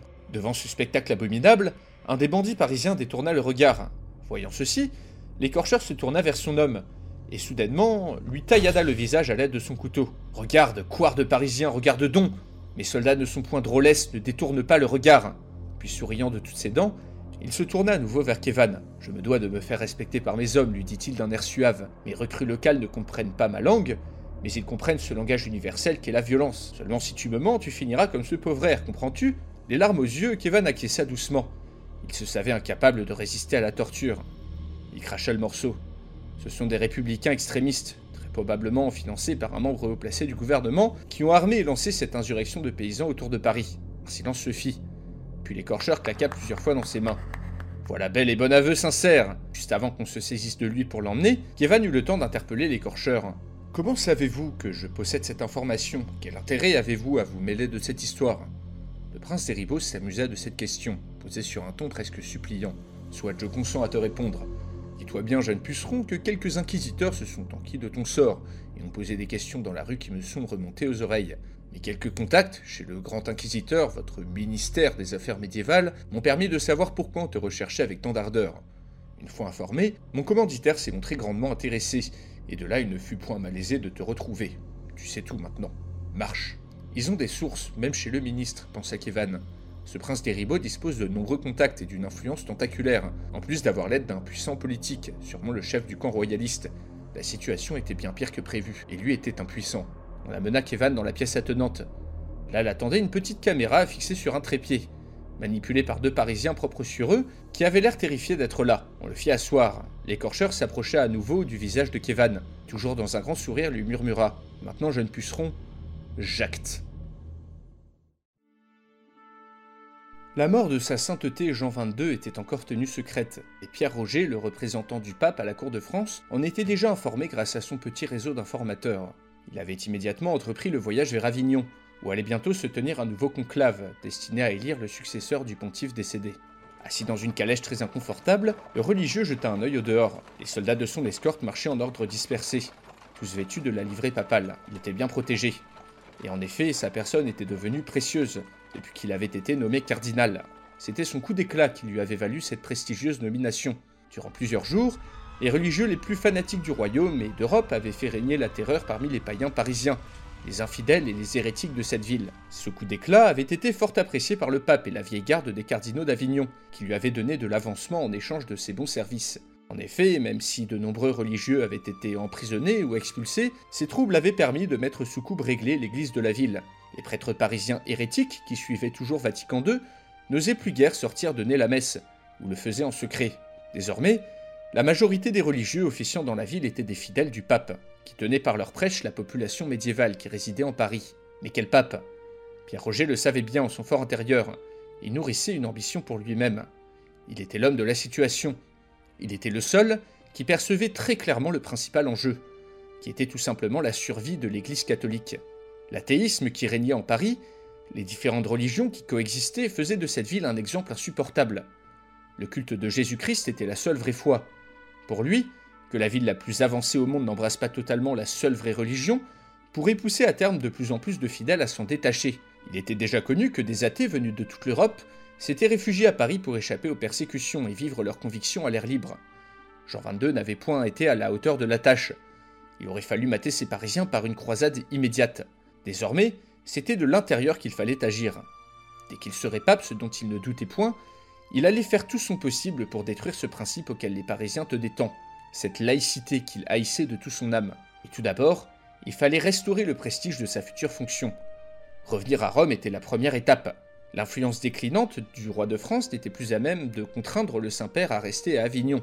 Louis de Bavière et son antipape, discrédités depuis leur soutien apporté aux frères de Philippe VI il y a de cela quatre ans, avaient lâché la bride à leurs territoires italiens, dont beaucoup d'habitants demandaient maintenant le retour du pape à Rome. Pierre Roger se mit à rêver. Si Paris, sa richesse et sa puissance tombaient sous le contrôle de l'Église, quelle région du monde ne serait-il pas capable de convertir à la vraie foi? C'était non loin d'Alençon qu'on avait organisé la rencontre. Philippe VI avait été rejoint par Robert Artois, le commandant de son armée. Le comte précédait le roi d'Angleterre de quelques jours. Daniel Cousteau, qui devait présider ces négociations et garantir la paix, était arrivé le matin même. Elle avait proposé au roi de la rejoindre, pour une discussion informelle en attendant l'arrivée d'Édouard III. Philippe bouillait de sentiments mixtes. D'un côté, Paris avait à nouveau éventé ses plans. Les bandits et les moines à qui il avait lâché la bride étaient soit morts, soit bannis de la ville. Seule la papauté, en renforçant sa présence dans les églises parisiennes, avait tiré un bénéfice de toute cette opération. De l'autre côté, ce coup de force tombait à point. Car Édouard III était à deux pouces de reprendre son avance vers Orléans. Il était certes humiliant de devoir son salut à Paris, mais vu l'état du royaume, c'était également souhaitable. Puis tout partait à volo. En plus du roi anglais, l'empereur du Saint-Empire et même le roi de Navarre avaient renouvelé leurs prétentions territoriales et dynastiques. À l'ouest, Le duché de Bretagne s'éloignait de plus en plus des intérêts du royaume, étant vraisemblablement sur le point de s'aligner sur la politique du roi d'Angleterre. Plusieurs villes du royaume avaient décidé de ne plus verser d'impôts à la couronne. De nombreux bourgs, comtés, provinces, baronnies étaient maintenant quasiment indépendants. Ces négociations étaient donc la meilleure manière de geler le conflit en attendant résolution de tous ces problèmes. Et puis, cette démonstration de force de l'armée parisienne avait une fois de plus été terrifiante. Ni Édouard ni Philippe ne faisaient le poids face à une force qui pouvait les tuer de par les airs ou anéantir plusieurs dizaines d'hommes en l'espace d'un clin d'œil. Les survivants des opérations de nettoyage parisiennes avaient évoqué le fait qu'ils se faisaient tout de même trouver quand ils se cachaient dans des forêts, dans des sous-bois, par on ne sait quelle magie. En son fort intérieur, le roi était profondément abattu, mais il gardait au fond de lui une once d'espoir. Peut-être que cet entretien informel permettrait d'expliquer à Dame Cousteau l'intérêt qu'elle avait à soutenir le royaume. Pour cela, Philippe avait fait le choix de voyager en famille. La présidente était une femme, et les femmes marchaient à l'affect, c'était chose connue par tous. Ainsi, présenter sa famille à cette présidente pourrait éventuellement l'attendrir, la pousser à soutenir favorablement sa position lors des négociations avec Édouard III. Privé de finances, privé d'une armée digne de ce nom, le roi de France en était réduit à de basses tactiques. Il avait échoué à contrer cette ville par la force et par la ruse. Il allait désormais devoir supplier. Tout ça pour que le royaume de France ne disparaisse pas dans les limbes de l'histoire. Philippe, sa femme et l'héritier Jean s'étaient donc mis en route vers le lieu de la rencontre, soit une abbaye non loin de la ville d'Alençon, réputée pour la discrétion de ses moines. Derrière la famille royale cheminaient une douzaine de chevaliers, Robert d'Artois, deux de ses aides et les capitaines de l'armée royale, ainsi que les quelques grands du royaume qui lui étaient restés fidèles. Non loin de l'abbaye, Philippe put voir les premiers signes de l'arrivée des Parisiens en ces lieux. On vint les accueillir, et on les mena jusqu'à la salle où devait se tenir la rencontre, à l'intérieur de l'abbaye. Dans tout le bâtiment, des soldats parisiens montaient la garde, armés de leur infernal attirail, de ces bouches à feu qui avaient décimé la chevalerie du royaume. On les introduisit dans une salle. Daniel Cousteau, accompagné de plusieurs de ses conseillers, se tenait autour d'une grande table, surmontée d'une boîte à images que les Parisiens appelaient escran. Un soldat s'approcha et fit mine de vouloir les fouiller, mais Daniel Cousteau leva la main pour l'en empêcher. Mon invité est roi de France, clama-t-elle. Lui et son escorte seront traités conformément à leur rang, qu'on ne leur fasse pas subir cet outrage indigne. On s'installa autour de la table. Parisien fit mine de sortir une de ces boîtes à lumière dont il se servait dans la ville pour capturer l'image des gens. Philippe l'arrêta d'un geste, il n'avait aucune confiance en ses engins. Il exigea qu'un des moines de l'abbaye vienne exorciser cet appareil avant utilisation. Le processus prit un certain temps. Le moine voulut plonger l'appareil dans l'eau bénite, mais ce fut refusé par les Parisiens. On se contenta finalement de l'enfumer avec de l'encens. Après ce processus long et laborieux, on put prendre une de ces images capturées et commencer l'entretien. L'échange commença sur des amabilités. Le roi remarqua qu'en cinq ans, les Parisiens semblaient beaucoup plus renseignés sur les us et coutumes de leur monde. Daniel Cousteau avait beaucoup appris, et n'avait rien à voir avec la sotte Caillette, qui avait voulu négocier avec lui avant la bataille de la porte de la chapelle. Jean l'héritier écoutait attentivement l'entretien. Il allait falloir qu'il voie comment se passe ce genre de discussion, pensa Philippe. Un jour, avec la grâce de Dieu, il montra sur le trône lui aussi. On échangea des cadeaux. Le roi donna à Dame Cousteau de riches étoffes. Les Parisiens offrirent au roi de luxueux vêtements, et à la surprise de tous, sortir un petit coffret, une relique, un bout de la sainte couronne du Christ conservé à Notre-Dame, qui fut donné au roi dans un écrin fait d'or et de diamants. Philippe fut stupéfait. C'était un présent d'une valeur inestimable, car le symbole de la gloire, de la légitimité de la couronne, résidait aussi en ces reliques. Le roi avait été privé de ces objets depuis l'arrivée de Paris. La relique fut apportée avec d'extrêmes précautions. Tous les médiévaux présents dans la pièce en eurent le souffle coupé. Cet objet était inestimable. Avec ce geste, Dame Cousteau semblait vouloir mettre ses interlocuteurs dans les meilleures dispositions possibles. On expliqua au roi, en des termes fort diplomatiques, qu'au vu des troubles qui secouaient son royaume, cette sainte relique saurait lui faire regagner sa légitimité malmenée. Le geste était fort. Tous dans la pièce avaient les yeux rivés sur ce petit bout d'objet sacré. Les chevaliers de l'escorte royale s'étaient agenouillés, tant et si bien que personne ne remarqua l'absence de Robert d'Artois. Le comte s'était éclipsé, profitant de l'ébahissement provoqué par ce cadeau exceptionnel. Aux côtés des étoffes et des vêtements offerts en cadeau de part et d'autre, un paquet supplémentaire avait été déposé. Se levant, Daniel Cousteau prit la parole, souriante. Majesté, dit-elle, Paris ne souhaite pas la chute du royaume de France. Nous souhaitons mettre fin à ce conflit latent et rétablir de bonnes relations avec.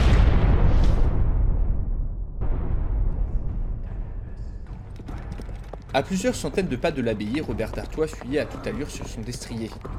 Derrière lui, ses deux aides de camp, les hommes d'Auguste et du roi d'Angleterre, le suivaient de près, juste après l'avoir aidé à mettre en place cette machinerie infernale. Trahison était désormais entièrement consommée. Il n'y avait plus de retour en arrière possible. Par la malpeste, Quel genre d'engin Auguste a-t-il placé dans ce paquet? Comment l'a-t-il construit? La distraction provoquée par la relique avait été capitale. Sans cela, Robert n'aurait point eu le courage de ses actions. Le plan qu'Auguste lui avait communiqué était enfin parachevé. Paris et le royaume de France étaient tous deux décapités. Dans le chaos qui s'ensuivrait, plus rien ne pourrait s'opposer au dessein du roi d'Angleterre. Le comte s'arrêta brièvement avec ses deux aides dans une petite forêt. De nouveaux vêtements et de nouvelles montures les attendaient. Il était temps de rejoindre son nouveau roi, qui lui saurait le récompenser à sa juste valeur. On le fera père, on lui baillera un duché, on lui donnerait enfin l'Artois, l'obsession de sa vie. Mais alors qu'il descendit de son cheval, Robert entendit un craquement de branches derrière lui. Soudain, plusieurs hommes armés de piques surgirent des fourrés et de derrière les arbres. Paniqué, le comte tira son épée et se tourna vers ses deux aides de camp. À moi, à moi mes gendarmes À sa plus grande surprise, un des hommes d'Auguste venait de lui planter une dague perfide dans le poitrail. Rien de personnel, messieurs d'Artois, dit-il, mais monseigneur Auguste a expressément requis à ce qu'aucun lien ne subsiste entre lui et l'explosion de l'abbaye. Robert hoqueta. Il avait été trahi. Auguste n'avait jamais eu l'intention de lui bailler l'Artois, ni quoi que ce soit d'autre. Il avait été utilisé pour le compte du roi d'Angleterre. Il avait trahi son roi pour rien. Le royaume ne s'en remettrait pas.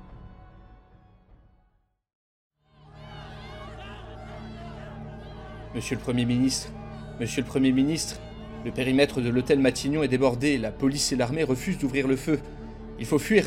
Une voiture vous attend deux rues plus loin. Assis à son bureau, Armand considérait d'un œil vide son aide de camp, qui voulait l'exfiltrer du bâtiment au plus vite. Fuir, pensait Armand. Fuir alors que Paris subit la pire crise politique depuis la vibration.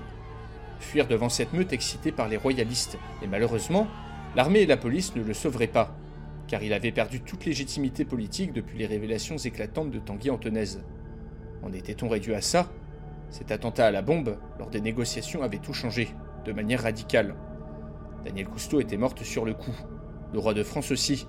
Seule la reine et l'héritier au trône de France avaient survécu. Ceux-ci avaient été rapatriés à Paris et étaient maintenant traités au service d'urgence absolue de la pitié salpêtrière, le seul capable, dans le monde entier, de les maintenir en vie. Après l'explosion, Jeanne de Bourgogne avait été tirée des décombres, aux prises d'une panique absolue, puis était tombée dans le coma, après avoir supplié les militaires parisiens de chercher son fils dans le paysage de désolation qu'avait laissé l'explosif. Quant à Jean, l'héritier, il avait été brûlé au troisième degré sur 50% du corps, et même s'il était encore en vie grâce à la médecine parisienne, il ne valait pas mieux qu'un mort. Et plusieurs heures par jour, il hurlait à s'en crever les poumons tant sa souffrance était grande.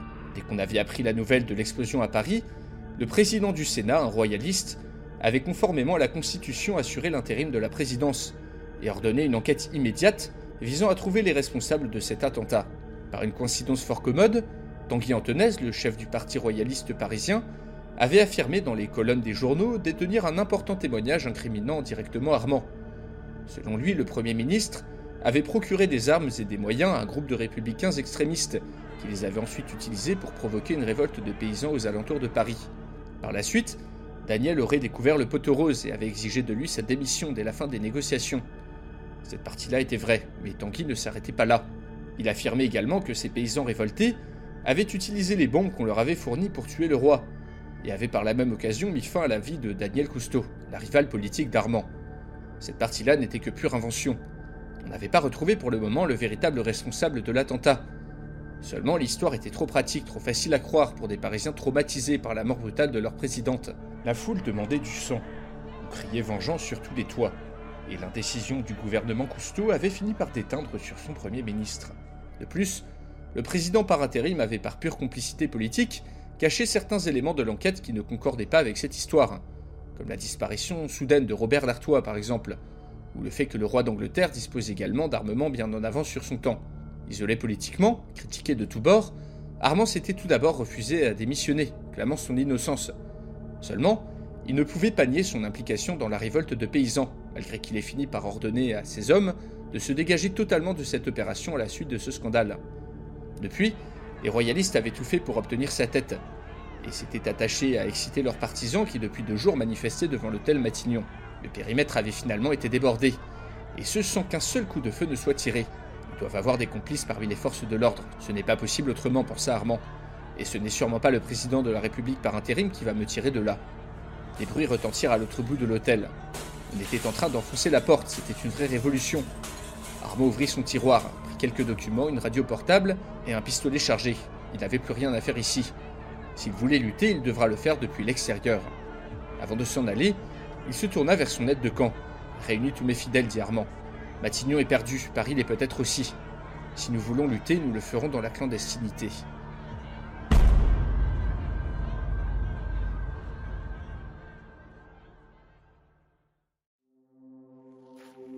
Harassé de fatigue, les vêtements en lambeaux, Pierrick le paysan, Pierrick le chef de guerre déchu, traînait sa misérable carcasse sur les routes de France, à moitié délirant, se marmonnant à lui-même d'obscures paroles tout droit sorties de l'esprit d'un folle.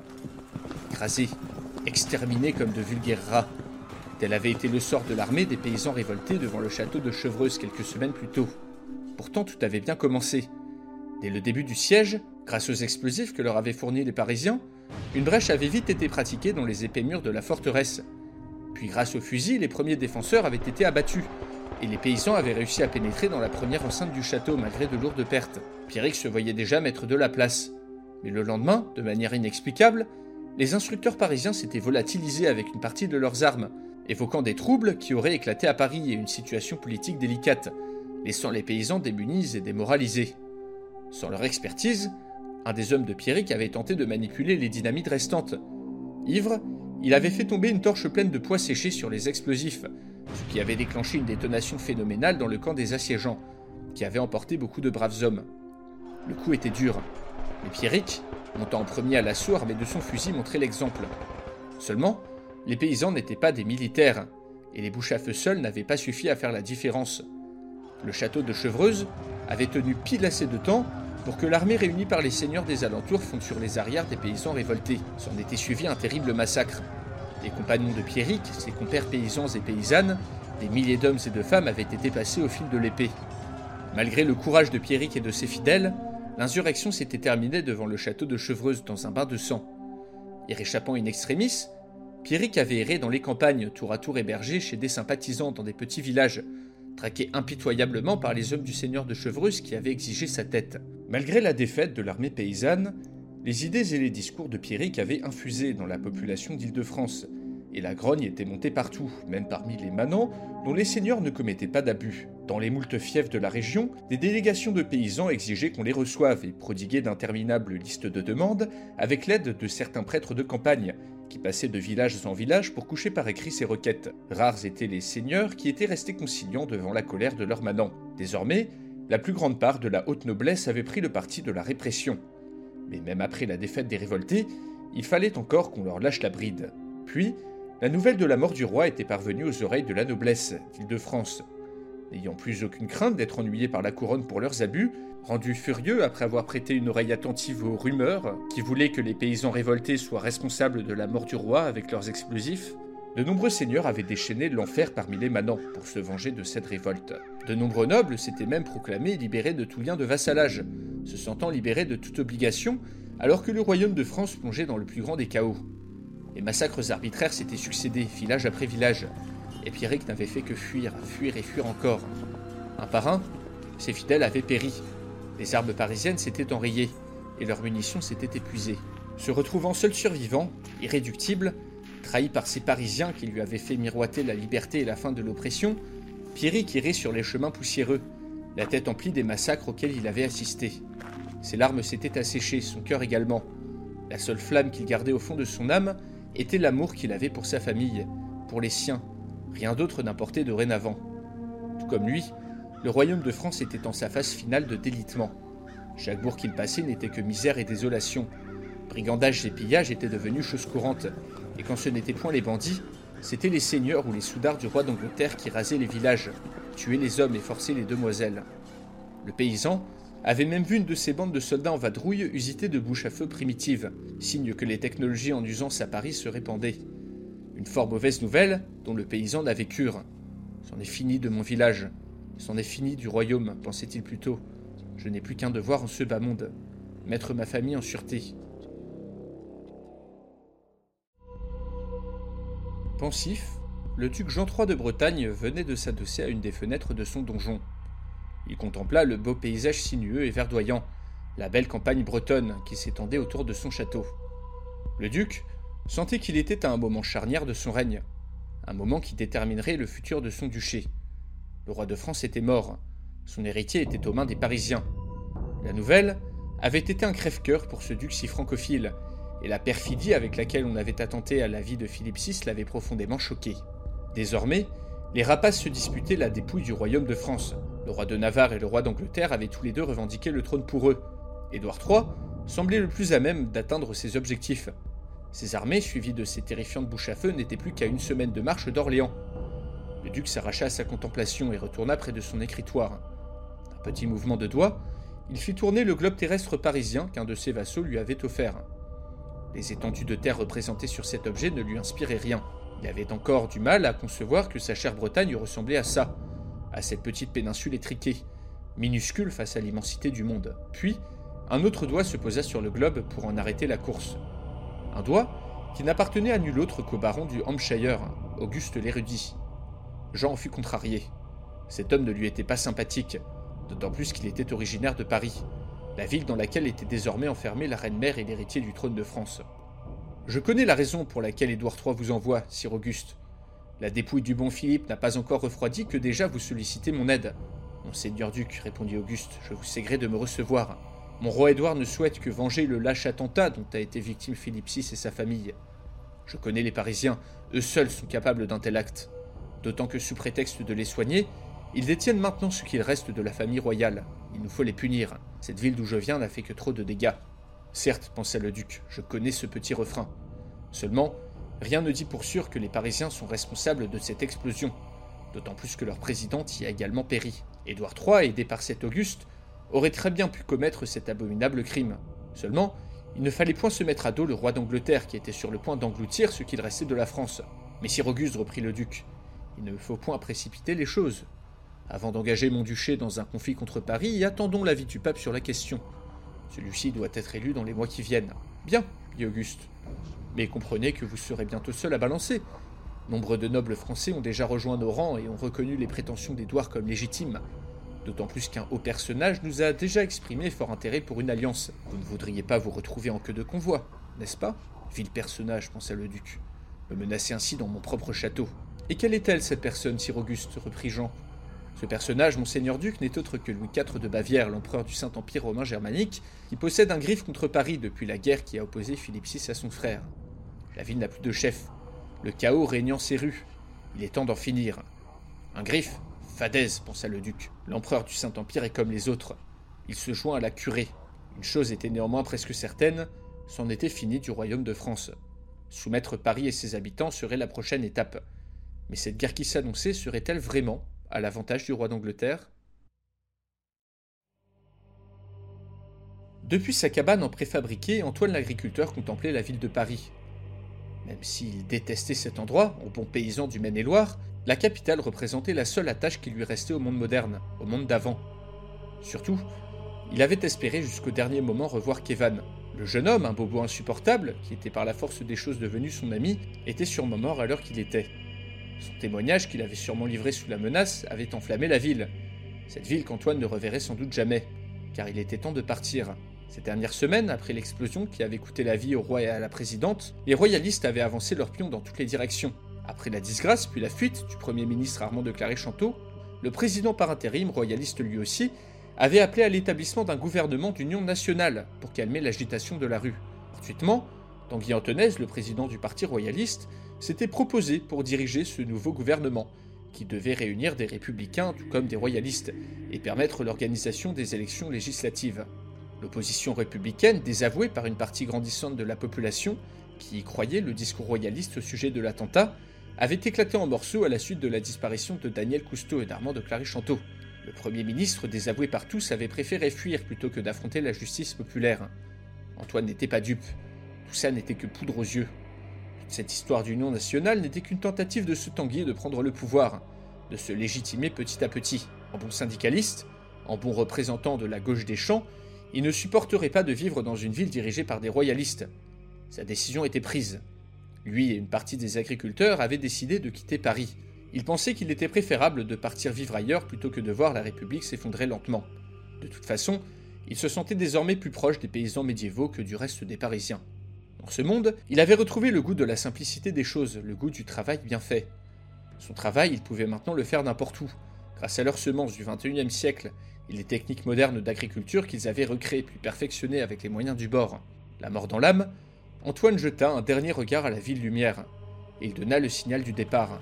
200 agriculteurs répartis dans un convoi, mélangeant charrettes et tracteurs, se mirent en branle. Le carburant qu'ils avaient mis dans les réservoirs de leurs engins était une sorte de bioéthanol de mauvaise qualité produit sur place. Cela allait encrasser très rapidement les moteurs, mais les tracteurs pourraient parcourir une bonne distance avant d'être abandonnés en route. Ils serviraient à tracter du matériel agricole pendant une bonne partie du chemin qui allait les mener à leur destination. La direction? Metz, qui en 1333 était une république indépendante faisant partie du Saint-Empire. Le chef échevin de la ville avait promis à tout agriculteur parisien qui venait s'établir dans le domaine une somme importante et toute l'aide nécessaire pour se mettre au travail. En effet, nombre étaient les endroits en Europe où les compétences parisiennes étaient recherchées, mais de par sa position particulière entre la France et le Saint-Empire, de par sa richesse, son indépendance et son système politique particulier qui en faisait une république, Metz avait été privilégiée par Antoine et les agriculteurs qui l'accompagnaient. Les chevins de la ville leur avaient envoyé une forte escorte qui devait les rejoindre après la première journée de voyage. On avait déjà prévu de les accueillir comme des princes, et il se disait que la population de la ville ne parlait que de ces paysans parisiens qui allaient leur apporter nourriture et prospérité. Une page se tournait, et Antoine était maintenant persuadé que c'était pour le mieux. En cette heure tardive sur un quai, à l'ouest de Paris, Lina trouvait l'attente interminable. L'ex-général et maintenant ex-premier ministre devait arriver d'un instant à l'autre. Un fusil à pompe à la main, la policière jetait des regards nerveux autour d'elle. Le groupe qui l'accompagnait, composé des fidèles d'Armand de Clary-Chanteau, tous républicains jusqu'au bout des ongles, faisait de même. Le Premier ministre était maintenant désavoué par tous, et après sa fuite de Matignon, il était recherché partout dans Paris.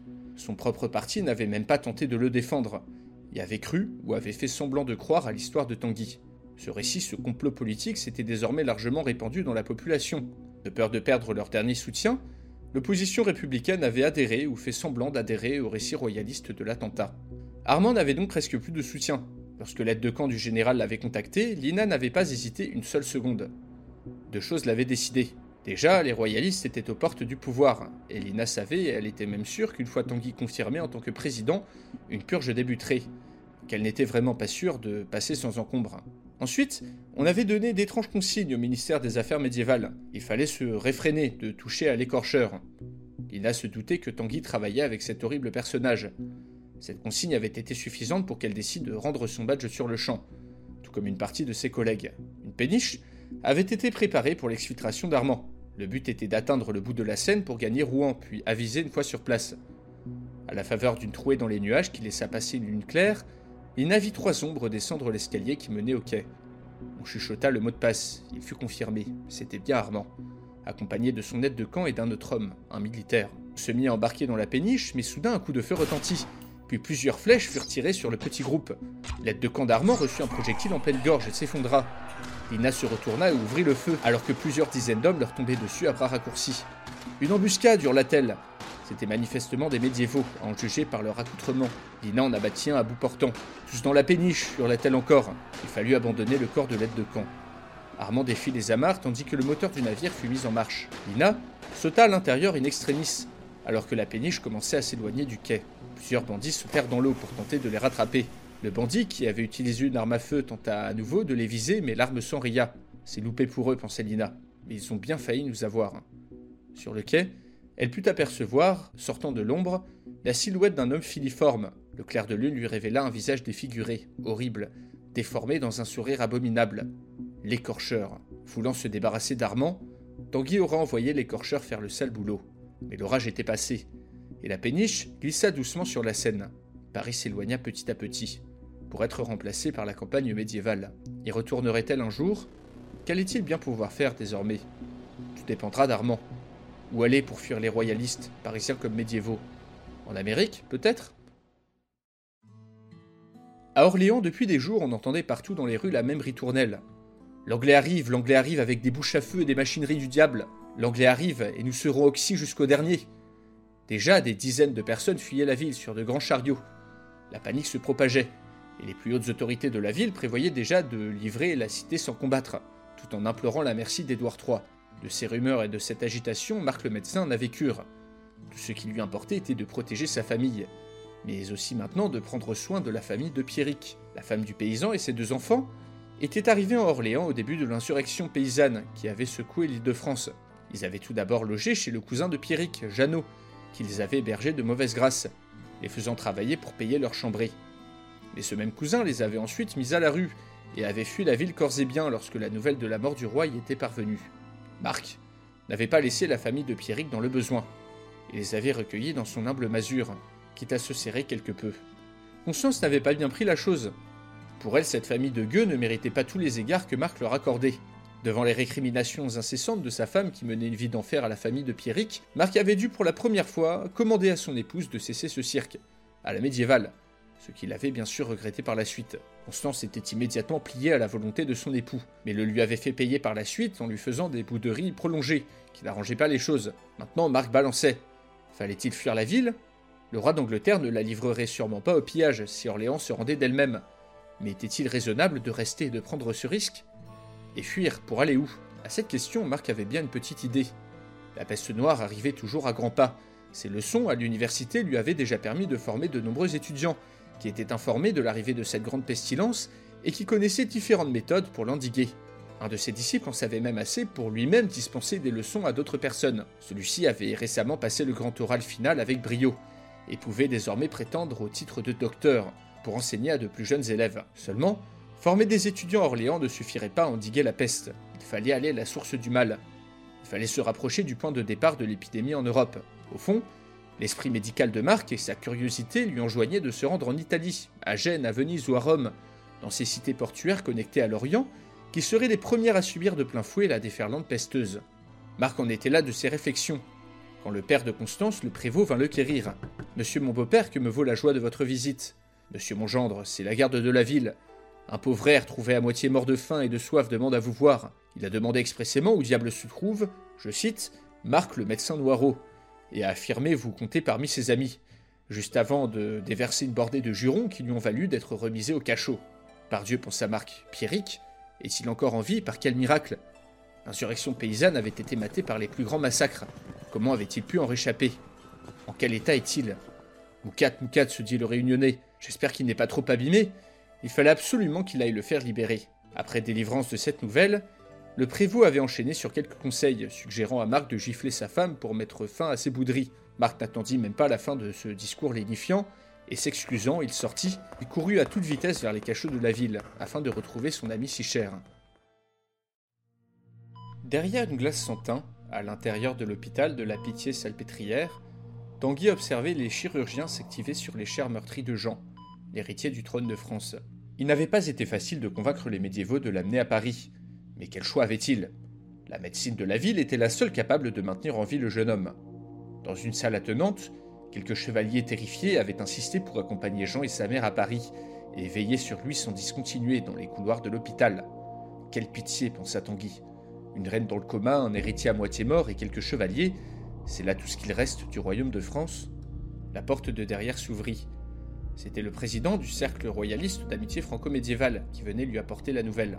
Monsieur Antonez, monsieur Antonez, le président l'a confirmé, vous allez être nommé à la tête du gouvernement d'union nationale en attendant les prochaines législatives. Comme prévu, pensa Tanguy. L'opposition républicaine et les autres partis n'ont plus de support populaire depuis l'attentat. La petite histoire que j'ai chantée aux médias a bien plus pénétré la tête des gens que ce à quoi je m'attendais. Pourtant, il n'avait pas vraiment de preuves, mis à part le témoignage de ce qu'Evan, qu'on avait mis au frais, qui liait Armand aux paysans médiévaux qui auraient tué la présidente et le roi.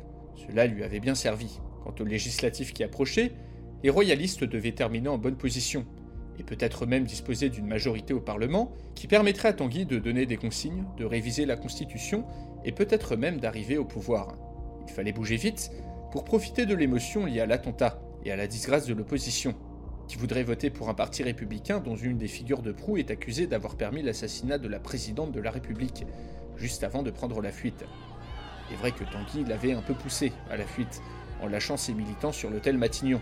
Il est vrai qu'il avait demandé à cet homme horrible, ce prince des Ribauds, de tuer Armand, mais celui-ci s'était malheureusement échappé.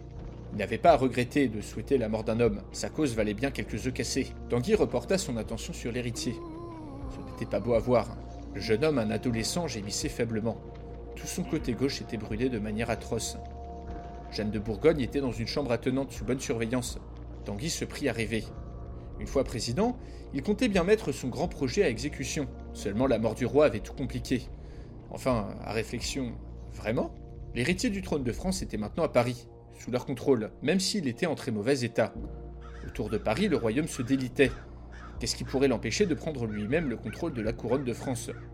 En utilisant l'héritier comme garantie de légitimité, en le manipulant, qu'est-ce qui pouvait l'empêcher, avec la puissance de l'armée parisienne, d'agir tel un régent magnifié, de réaliser enfin son rêve d'un grand royaume de France prospère, fort et conquérant, grâce aux technologies parisiennes Pourquoi ne pourrait-il pas faire s'agenouiller les grands seigneurs d'Europe à Paris même? Et pourquoi pas devant lui? Il fallait qu'il y réfléchisse. Tous ces projets lui faisaient tourner la tête. Avait-il honte de profiter de la situation alors que le corps de Daniel Cousteau n'était pas encore froid? Hmm, Non. Et d'ailleurs, malgré son indécision criminelle dans les affaires politiques, l'ex-président avait plutôt bien géré le reste. Le président par intérim lui avait communiqué les derniers rapports sur la situation parisienne.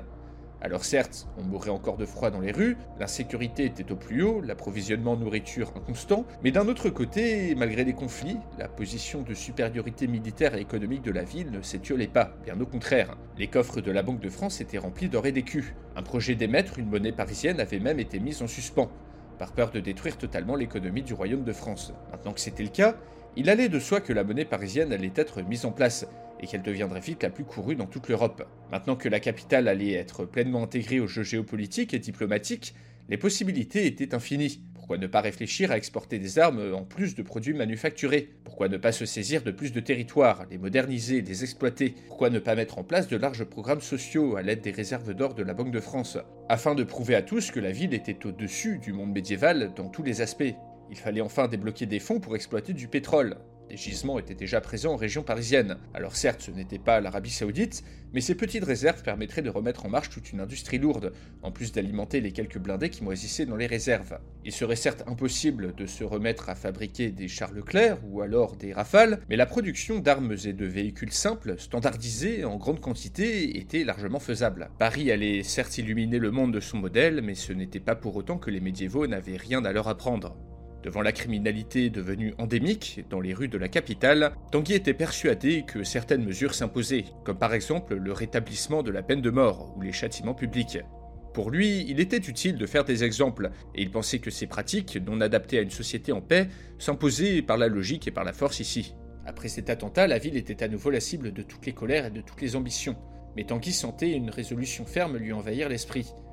Le royaume de France allait renaître, avec Paris à sa tête, et si pour cela il fallait combattre toute l'Europe, si pour cela il fallait massacrer des chevaliers à la grenade, à la mitrailleuse ou à l'obus de tank, eh bien il le ferait. Car selon lui, Paris ne survivra pas autrement qu'en devenant une puissance conquérante et sûre d'elle-même. Mais Tanguy savait qu'une priorité dépassait les autres. Sa toute première décision en tant que président serait très sûrement d'envoyer toutes les forces parisiennes mater ce roi anglais si ambitieux, pour enfin commencer la véritable reconquête du royaume de France.